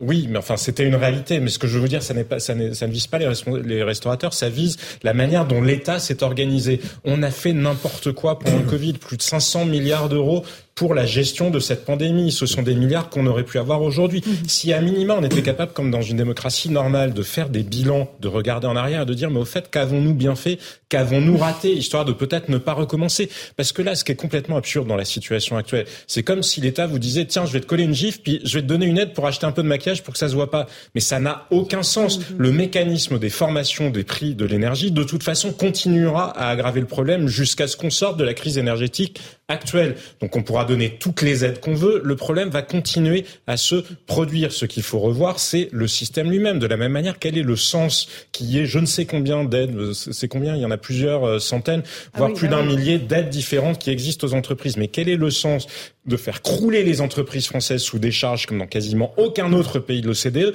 pour derrière leur filer des aides des tout en se désolant comme Bruno Le Maire hier, ils disaient c'est quand même bien dommage, les gens ils savent pas aller demander les aides. Ben, vous n'avez qu'à ne pas leur prendre l'argent, ou en tout cas, je vous dis pas, ne faisons pas de la démagogie. Il y a besoin d'impôts, il y a besoin de taxes, évidemment, pour financer les services publics. En revanche, on pourrait peut-être se poser la question d'un de l'efficacité de la dépense publique et de deux de la rationalité de notre système fiscal. Il n'en a pas, mais nous, nous avons des responsables politiques qui disent ah ben non, c'est plus facile de sortir le chéquier. Si vous râlez trop fort, eh ben je sortirai deux chèques. On a l'impression de voir Louis de Funès, vous savez, comme dans, dans le film où il arrivait, ah, ben, le petit bonhomme, vous avez un petit chèque, vous vous êtes puissant, vous avez une capacité de nuisance, je sors un grand chèque. Non mais sérieusement, arrêtons. Allez, Stéphane Manigold, C'est- restaurateur. Laurence, je tiens quand même à vous remercier quand vous avez donné la parole à Adrien Pedrazzi. L'honnêteté Oui, euh, me et aux pousse boulangers, à à tous les artisans, hein, mais franchement, me pousse on- à reconnaître aussi euh, que le cabinet d'Olivia Grégoire m'a immédiatement contacté. C'est vrai. Et je le reconnais. Ils ont Et appelé et ils ont appelé fait ce qu'ils ont dit. Voilà. Et, euh, ils, et ils- ils m'ont, elle m'a écrit, euh, Olivia Grégoire, Mhm. en me disant, Stéphane, envoyez-moi tous les dossiers euh, catastrophiques. Alors maintenant, on va voir comment ça se gère, mais je reconnais que son cabinet et euh, en tout cas la ministre, elle est à l'écoute. Et en tout cas, euh, pour tordre le bras des énergéticiens aujourd'hui qui, franchement, euh, C'est les profiteurs de crise, les fournisseurs d'énergie? Ah, je, je le petit pense. silence gêné de je- Stéphane Manigold. Non, c'est mot pas. Ouais. Pardon Qui ne dit mot consent. Oui, Et mais, mais, mais- oui. Non, Attendez, mais attends, soyons Stéphane clairs, répond. soyons clairs, quand vous passez de 50 euros le mégawattheure à 1000, enfin, je veux dire, on a tous regardé le cours, euh, puisqu'on nous explique que le gaz, le prix du gaz est corrélé avec le, le- l'électricité, le prix du, du mégawattheure. On a tous regardé le cours du gaz en 2019, le cours du gaz aujourd'hui, il a fait x2. Ouais. Donc, si c'est corrélé, je sais pas, peut-être que je suis pas très bon en français, mais si c'est corrélé, bah ça fait x2 aussi. Bah, ça peut pas faire x20. C'est plus en maths. Ou alors j'étais pas très bon en maths. Il y a un truc qui me... Non, mais le mot corrélé, plus mathématique me pousse à Non, mais considérer un enfant que le c'est- comprendrait que ça le va faire prix. x2. Oui, mais parce que c'est calculé à peu près sur le coût du dernier électron produit. Donc effectivement, il y a des variations Oui, majeures en fonction de. Mais ce qui a pas de sens, c'est la règle elle-même. C'est pas tellement. Mais euh, ils essayent de la remettre à plat. Mais il y a un indicateur euh, du prix euh, de l'énergie. À date, on est à 280 euros le mégawattheure. Comment se fait-il que des énergéticiens nous fassent encore des propositions indécentes, aberrantes et abjectes à plus de 600 euros le Si vous mégawattheure n'obtenez pas la même chose, là, de pouvoir résilier vos contrats et d'être aidé, euh, vous faites quoi, les restaurateurs Mais j'ai entamé un bras de fer avec Total Energy. Donc, J'ai rendez-vous demain avec eux. vous payez pas. Ah, je, je, je reste convaincu que cette belle boîte française va prendre ses responsabilités et ne va pas massacrer son tissu euh, artisanal parce que je les ai eu tout à l'heure au téléphone et je leur dis moi je n'accepte pas que quelqu'un qui s'est fait massacrer à 1200 euros le mégawattheure et vous l'avez obligé de signer pendant 24 mois vous ne revenez pas dans une situation où le marché était hautement spéculatif par des craintes que vous ne revenez pas à un contrat plus ça, acceptable pour cette Bon entreprise. espoir quand même que le maire, euh, Bruno Le Maire vous le- l'accorde. Oui, non mais là, pour le coup, Bruno Le Maire, il est avec Il nous. est obligé C'est- de pas faire un deux poids deux mesures. Peut-être ouais. qu'on ne lui remonte pas forcément les bonnes, euh, les bonnes informations à Bruno Le Maire, mais, mais vous pouvez compter sur C'est nous. avec les fournisseurs. c'est avec plutôt. les fournisseurs, les, les, En fait, le, le bras de vrai fer, bras de en fer. vérité. Oui, mais on, on, on- bah, c'est un bras de fer ensemble. C'est vous, quand vous nous donnez la parole, c'est les énergéticiens qui nous écoutent, parce qu'ils ils tremblent maintenant quand on parle et ils savent qu'on a une caisse de résonance grâce à vous. Eh bien oui, euh, les, les négociations, on doit aussi prendre nos responsabilités. On n'attend pas tout de l'État non plus. Hein, vous savez, non, un mais chef d'entreprise, il est là pour anticiper. Il n'est pas là pour dire, tiens, l'État... euh, allez, Chez les énergéticiens, n'oublions pas quand même que quand ils calculent leur contrat, il y a du cynisme et il y a euh, Beaucoup, des- des profits qui ne sont pas justifiés. Mais malgré tout, c'est une anticipation des coûts de l'énergie, parce qu'encore une fois, le sujet premier, c'est la règle de fixation du coût de l'électricité. Okay, si eux, déclaration oui, mais et votre sont dans démonstration, l'anticipation, combien ça va coûter Oui. C'est quand même ça aussi. C'est pas du pur cynisme en disant, mais on s'en fout. On Écoutez, va faire... Il y a, il y a un peu de cynisme quand même. hein. Non, mais On ils ont l'addition à la mais je vous dire, comme toute entreprise qui se respecte, ils ont intérêt à garder des clients plutôt qu'à avoir tué tout le Juste monde. pour vous, hein, juste pour vous, vous viendrez manger chez nous et à la fin on vous donne l'addition en fonction de comment ça s'est passé. Euh, Nathan Devers. On va faire du Oui, fois c'est dix. ça. Un tout ça, petit mot la et après on écoute vos posais réactions. En vous écoutant, c'est vous disiez tout à l'heure les, les énergéticiens ils doivent trembler. Euh, je ne sais pas, c'est-à-dire dans la mesure où, où quand ils ont euh, proposé ces contrats et ces hausses de prix délirantes, euh, ils, ils sont pas idiots, ils savaient très très bien les conséquences que ça aurait pour les artisans, pour les restaurateurs, pour les boulangers, etc. Moi, je suis pas sûr, peut-être que je me trompe hein, complètement, mais je suis pas sûr qu'ils soient dans une situation de vergogne, de honte et de tremblement en se disant euh, oulala, si nos noms sortent, euh, si on commen- commence à s'agiter trop contre nous, ça va mal se passer. Moi, j'ai l'impression qu'ils assument totalement leur choix et que Non, qu'il y je a du pense pas parce que vous savez, vous m'avez reçu ici euh, parler de la des pertes d'exploitation. Moi, j'avais affronté euh, mon Euh, Croyez-moi qu'aujourd'hui, nous avons d'excellents rapports avec euh, AXA. Euh, soyons clairs. Et le secteur a regagné confiance avec AXA, ça se passe très bien. Donc Total Energy devrait plutôt regarder ce qui s'est passé il y a trois ans avec les pertes d'exploitation que nous avons obtenues parce que nous savons monter au créneau et on l'a obtenu. Et puis après, des grosses boîtes comme ça, elles ont aussi des salariés qui nous aiment un peu, beaucoup, qui vont chez leur boulanger, qui vont chez leur restaurateur et qui nous donnent quelques informations qu'on commence à obtenir. J'aimerais juste vous faire écouter une réaction, celle de Jordan Bardella. Il est allé rendre visite à un boulanger ce matin. Le Rassemblement national est très en pointe, hein, évidemment, parce que les artisans, euh, euh, voilà, il, y a vraiment, euh, c'est leur cœur de cible. Écoutez ce qu'il a dit à propos des faillites en cascade qui se profilent.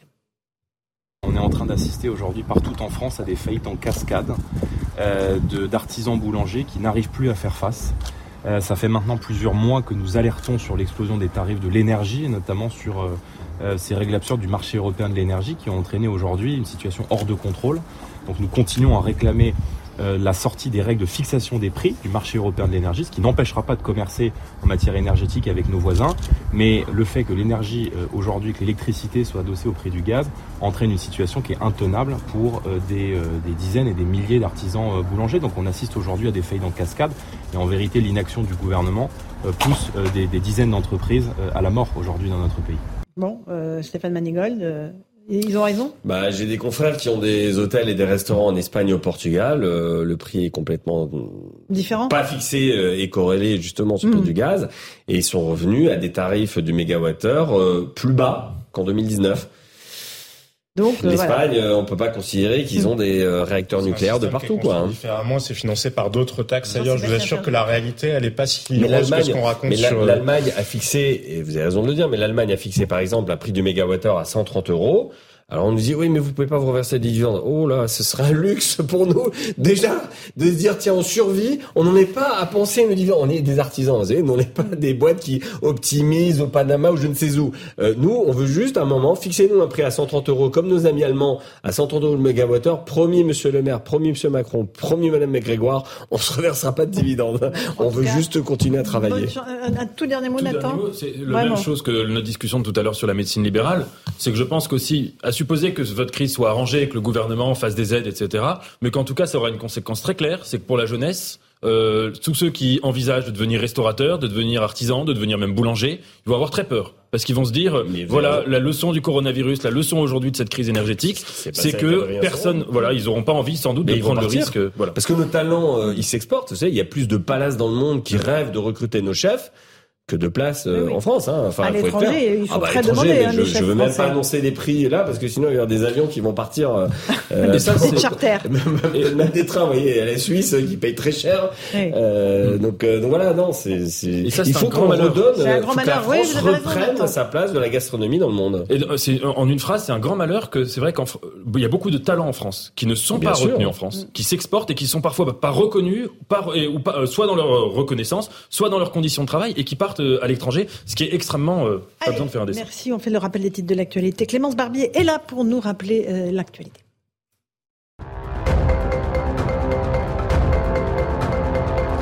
Emmanuel Bompard, désigné coordinateur de la France insoumise à l'unanimité par la direction du mouvement. Une première réunion du conseil politique aura lieu le 16 janvier.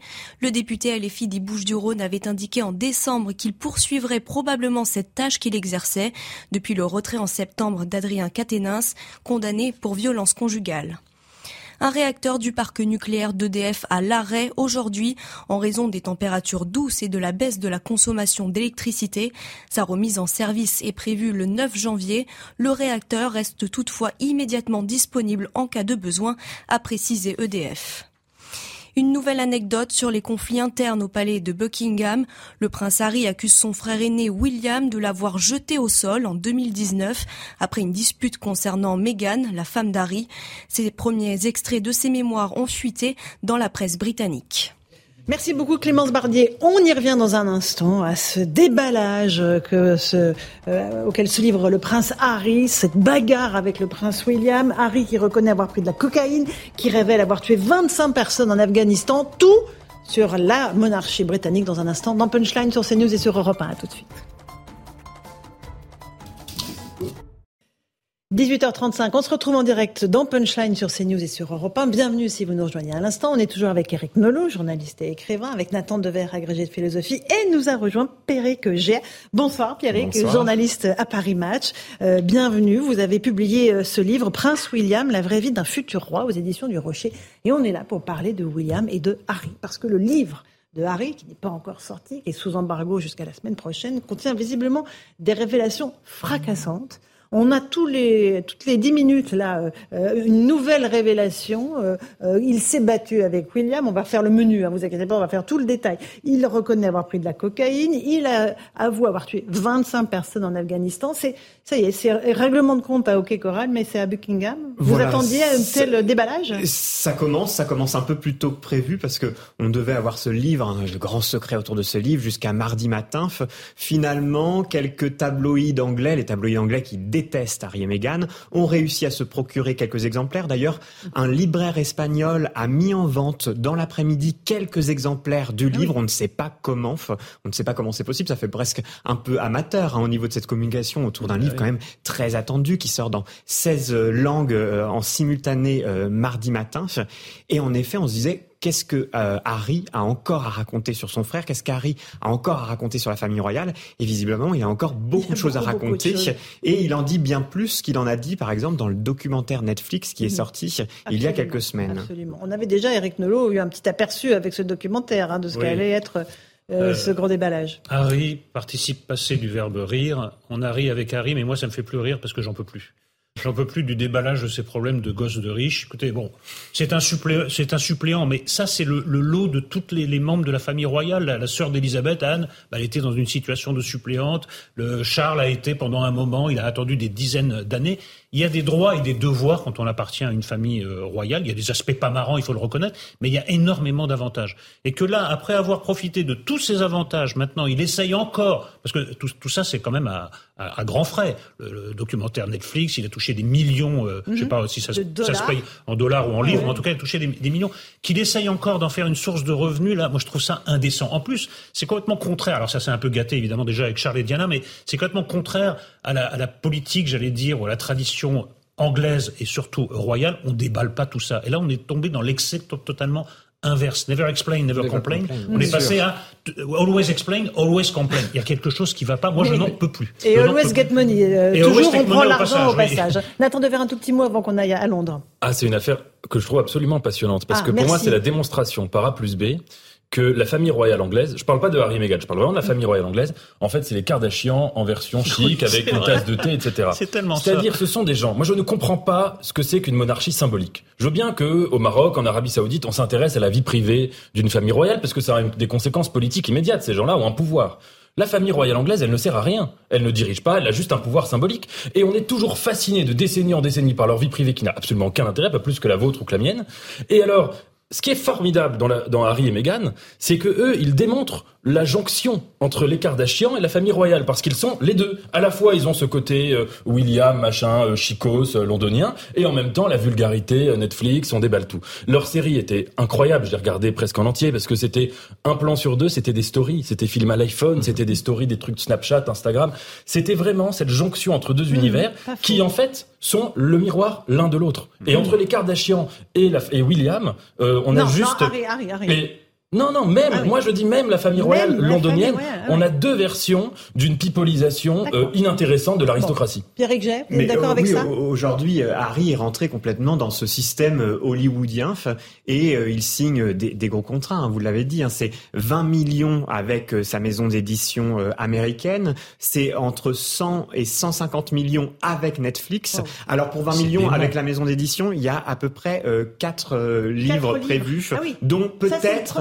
Une autobiographie de Meghan Markle aussi. Non, mais ça devient un Et- système, et- ça devient un oui, système. mais bien sûr. Et Harry donc, euh, est, pas. rentré dans ce système complètement hollywoodien. Il est un acteur et il fait de n'importe quelle révélation un spectacle hollywoodien. On l'a vu, euh, par exemple, sur le sofa euh, d'Oprah Winfrey, papesse de la télévision américaine, alors que, oui, Elisabeth II, on l'a jamais vu parler à la télévision.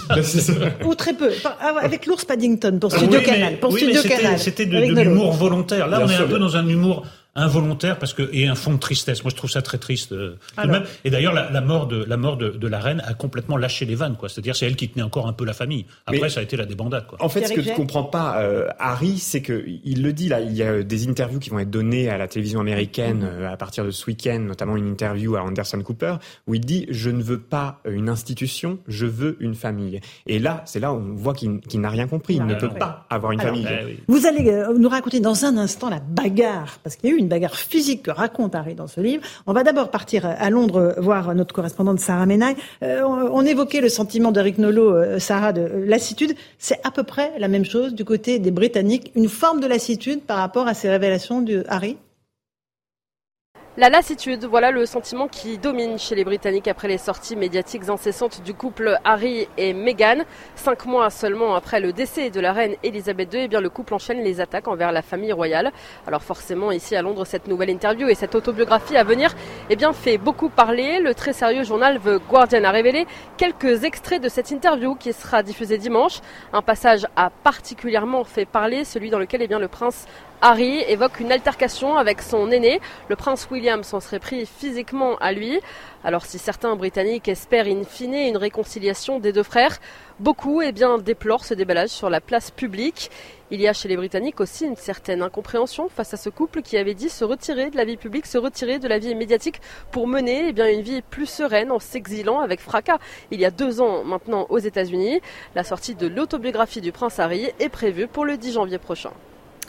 Et ça promet. Alors racontez-nous, Pierre Jay, vous qui êtes journaliste à Paris Match, cette bagarre. Qu'est-ce qui s'est passé? Ça s'est passé en 2019. Expliquez-nous. Oui, en 2019, alors on est à peu près un an après euh, le grand mariage euh, de Meghan et Harry. Et donc, euh, William euh, serait euh, allé chez Harry à Nottingham, Cottage, donc c'est à Kensington Palace. Ils sont, ils étaient voisins encore à l'époque. Après, après cette bagarre, justement, Harry a décidé de déménager. Et William aurait dit des horreurs sur Meghan. Il aurait dit qu'elle était impolie, euh, cassante, difficile. Et Harry lui a dit mais tu, tu répètes comme un perroquet ce que euh, ce que ce qu'écrivent les tabloïds, parce qu'en effet à l'époque, Meghan était appelée par les tabloïds la duchesse difficult, la duchesse difficile.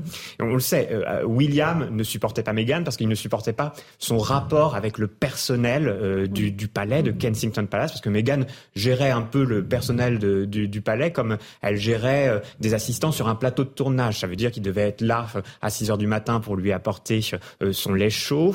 Euh, quand elle se réveillait au milieu de la nuit, elle leur écrivait. C'est pas tout à fait comme ça que quand on est à Windsor qu'on traite euh, son personnel. On traite, son personnel avec beaucoup plus de respect. Bon, et, Et, alors Harry, euh, donc le ton est rapidement monté, et William, qui on le sait, est un sanguin, comme Charles, comme à peu près tout le monde dans la famille royale. Ah oui, ils ont le coup de poing facile, quoi. En tout cas, ce sont des sanguins. On sait que euh, Charles est très colérique, euh, Harry et William le sont aussi, et donc euh, William aurait agrippé Harry au col et l'aurait jeté au sol. Alors Harry là part dans des détails qui sont dignes, là, c'est vrai, d'un soap opéra. William aurait jeté Harry sur la gamelle du chien. La gamelle se serait brisée en mille morceaux et Harry aurait été blessé dans le dos. D'ailleurs, il aurait essayé de cacher à Meghan cette cette bagarre avec son frère, mais Meghan aurait vu les blessures plus tard dans la soirée dans, dans son dos. C'est les feux de l'amour. Quoi. on, est, on est dans le, dans le détail quand même, la gamelle du chien, le collier déchiré, parce que euh, euh, William aurait cassé euh, son collier, un collier qui lui avait été offert par son ex-fiancé. Donc tous les détails sont là pour en faire un, un vrai feuilleton, comme le vous le disiez. Mais Harry parle de, de, plusieurs bagarres. Alors on sait, oui, quand ils étaient enfants, ils se bagarraient comme euh, comme n'importe comme deux frères. Euh, William, oui, on le sait, il est, il est très sanguin. Par exemple, lors du du, du sommet de Sandringham, hein, le sommet de Sandringham, qui avait décidé en début 2020 du sort de Meghan et Harry, avec qui avait réuni Elisabeth II, euh, le prince Charles, qui était encore prince de Galles, William et Harry.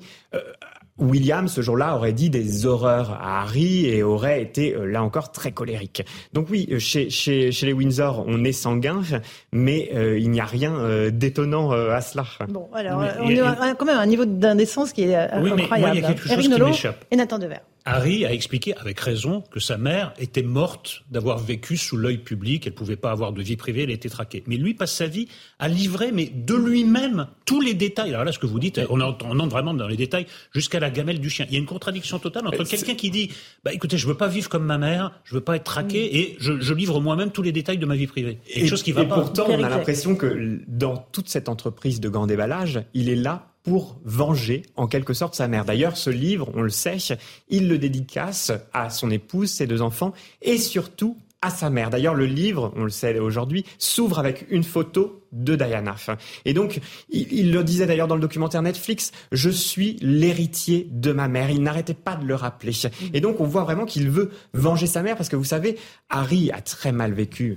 On le sait. Euh, en même temps, c'était un traumatisme d'adolescent, la mort de sa mère.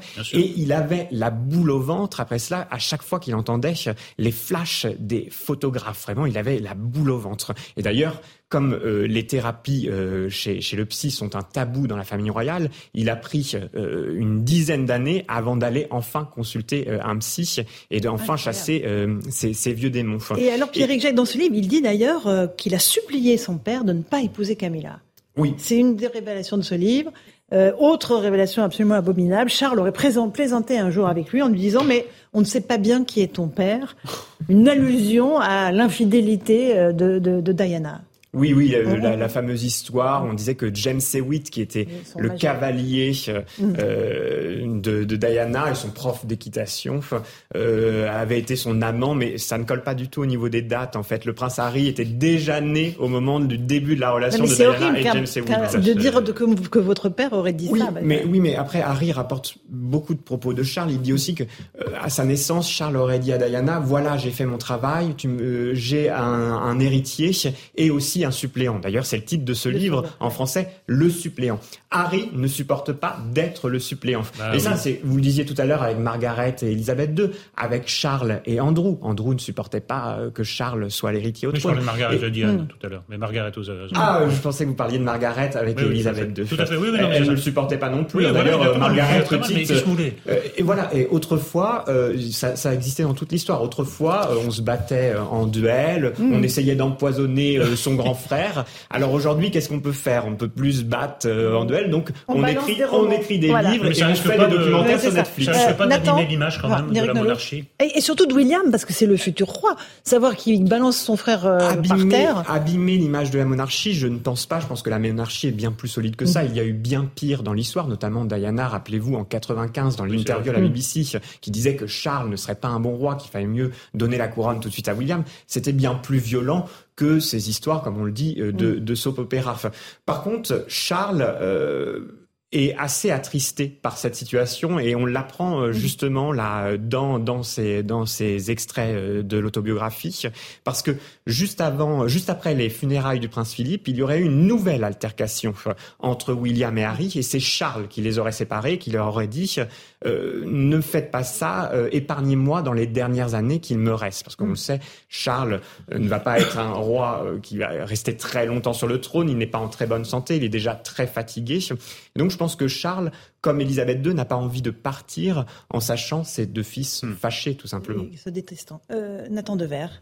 Quand on voit cette, cette, cette altercation, ce différent, cette dispute entre Harry et William, franchement, c'est difficile de prendre un parti. Parce que d'un côté, vous avez un personnage qui est dans l'indécence, la mise en scène de soi, euh, la culture de la télé-réalité en quelque sorte. Et puis de l'autre, vous avez un protocole qui est rigide, euh, qui est à certains égards odieux, quand on voit comment c'est un protocole destiné à empêcher aussi des histoires d'amour, etc. Et dont j'imagine que Harry euh, a souffert comme sa mère a pu souffrir. Je le conçois tout à fait. Mais ce que j'aimerais dire vraiment, j'aimerais insister là-dessus.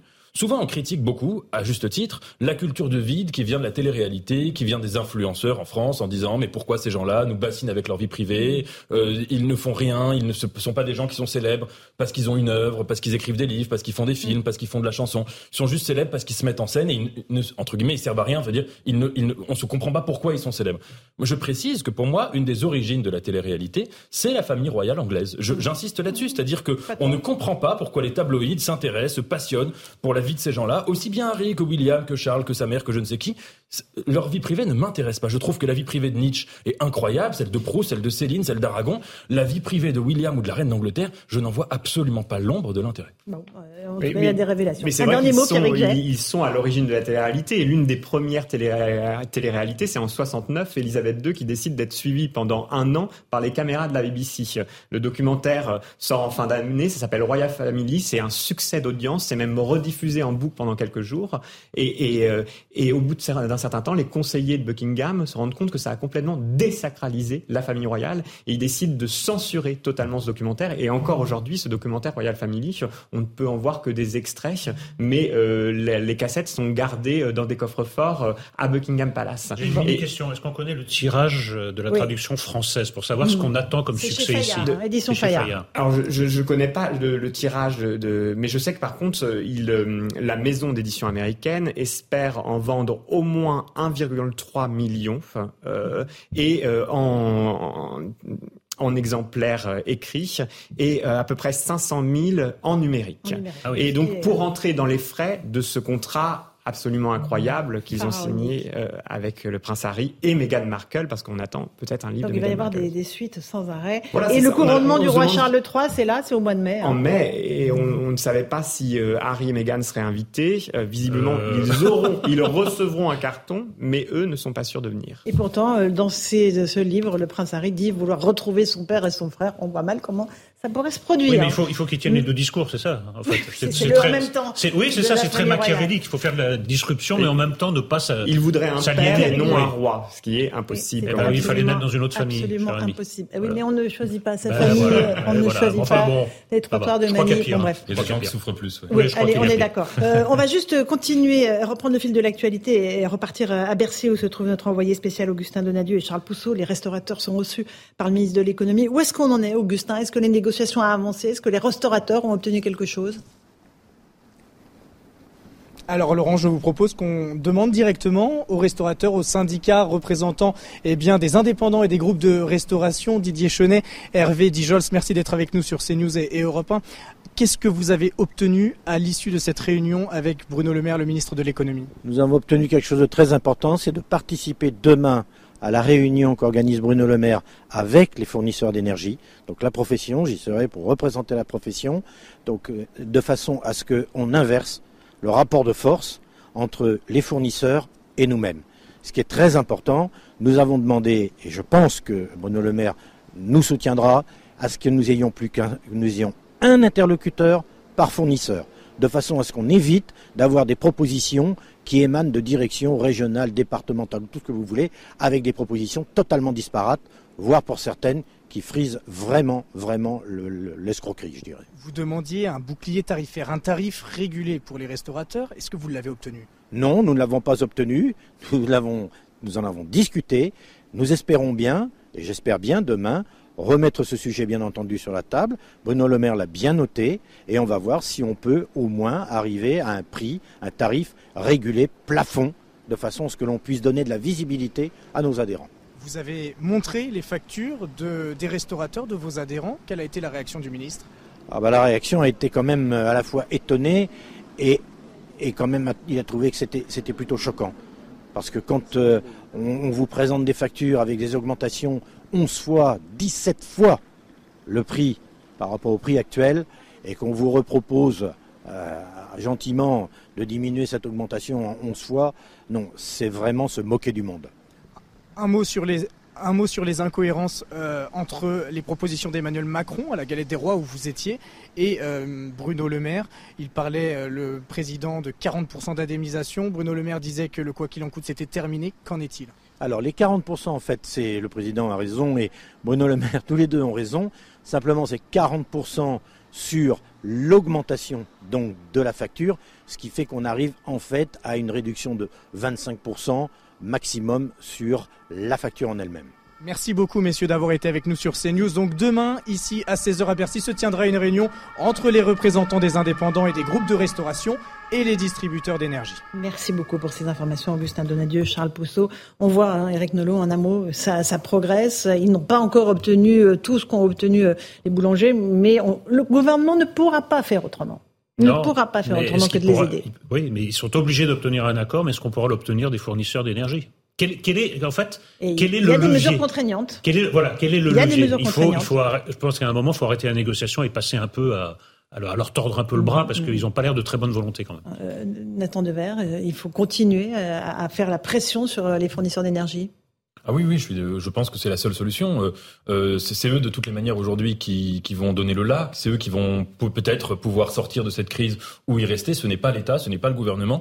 Moi, ce que je note quand même, et à mon avis c'est important, c'est ce que disait aussi Stéphane Manigol tout à l'heure, c'est que j'ai l'impression quand même que dans cette affaire, Bruno Le Maire est de très bonne volonté. C'est-à-dire que que ce soit dans son écoute euh, avec les boulangers, aujourd'hui avec les restaurateurs, dans les moyens qui sont les siens encore une fois et qui sont très limités dans le cadre d'un ministre de l'économie qui ne peut pas faire, euh, on n'est pas en URSS, c'est pas à lui de décider comment vont se comporter les, fournisseurs d'énergie. Mais je trouve qu'il fait preuve d'écoute. Il fait preuve d'écoute et on verra euh, à, la fin. Euh, mais c'est vrai que si ça aide juste sur 25% de la facture, ça va être un petit peu juste, Eric Nolot, pour les ben Oui, ça, on est en train de négocier sur la marge. Là. Et, et les restaurateurs disent que c'est pas sur la marge qu'il faut négocier, mais sur le tout.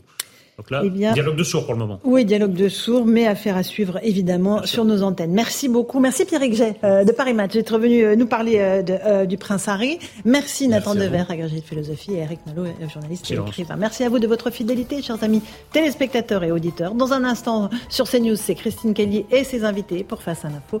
Et sur Europe 1, c'est Europe Soir que vous retrouvez avec Hélène Zélani et Raphaël Devolvé. Bonne soirée à vous sur nos deux antennes.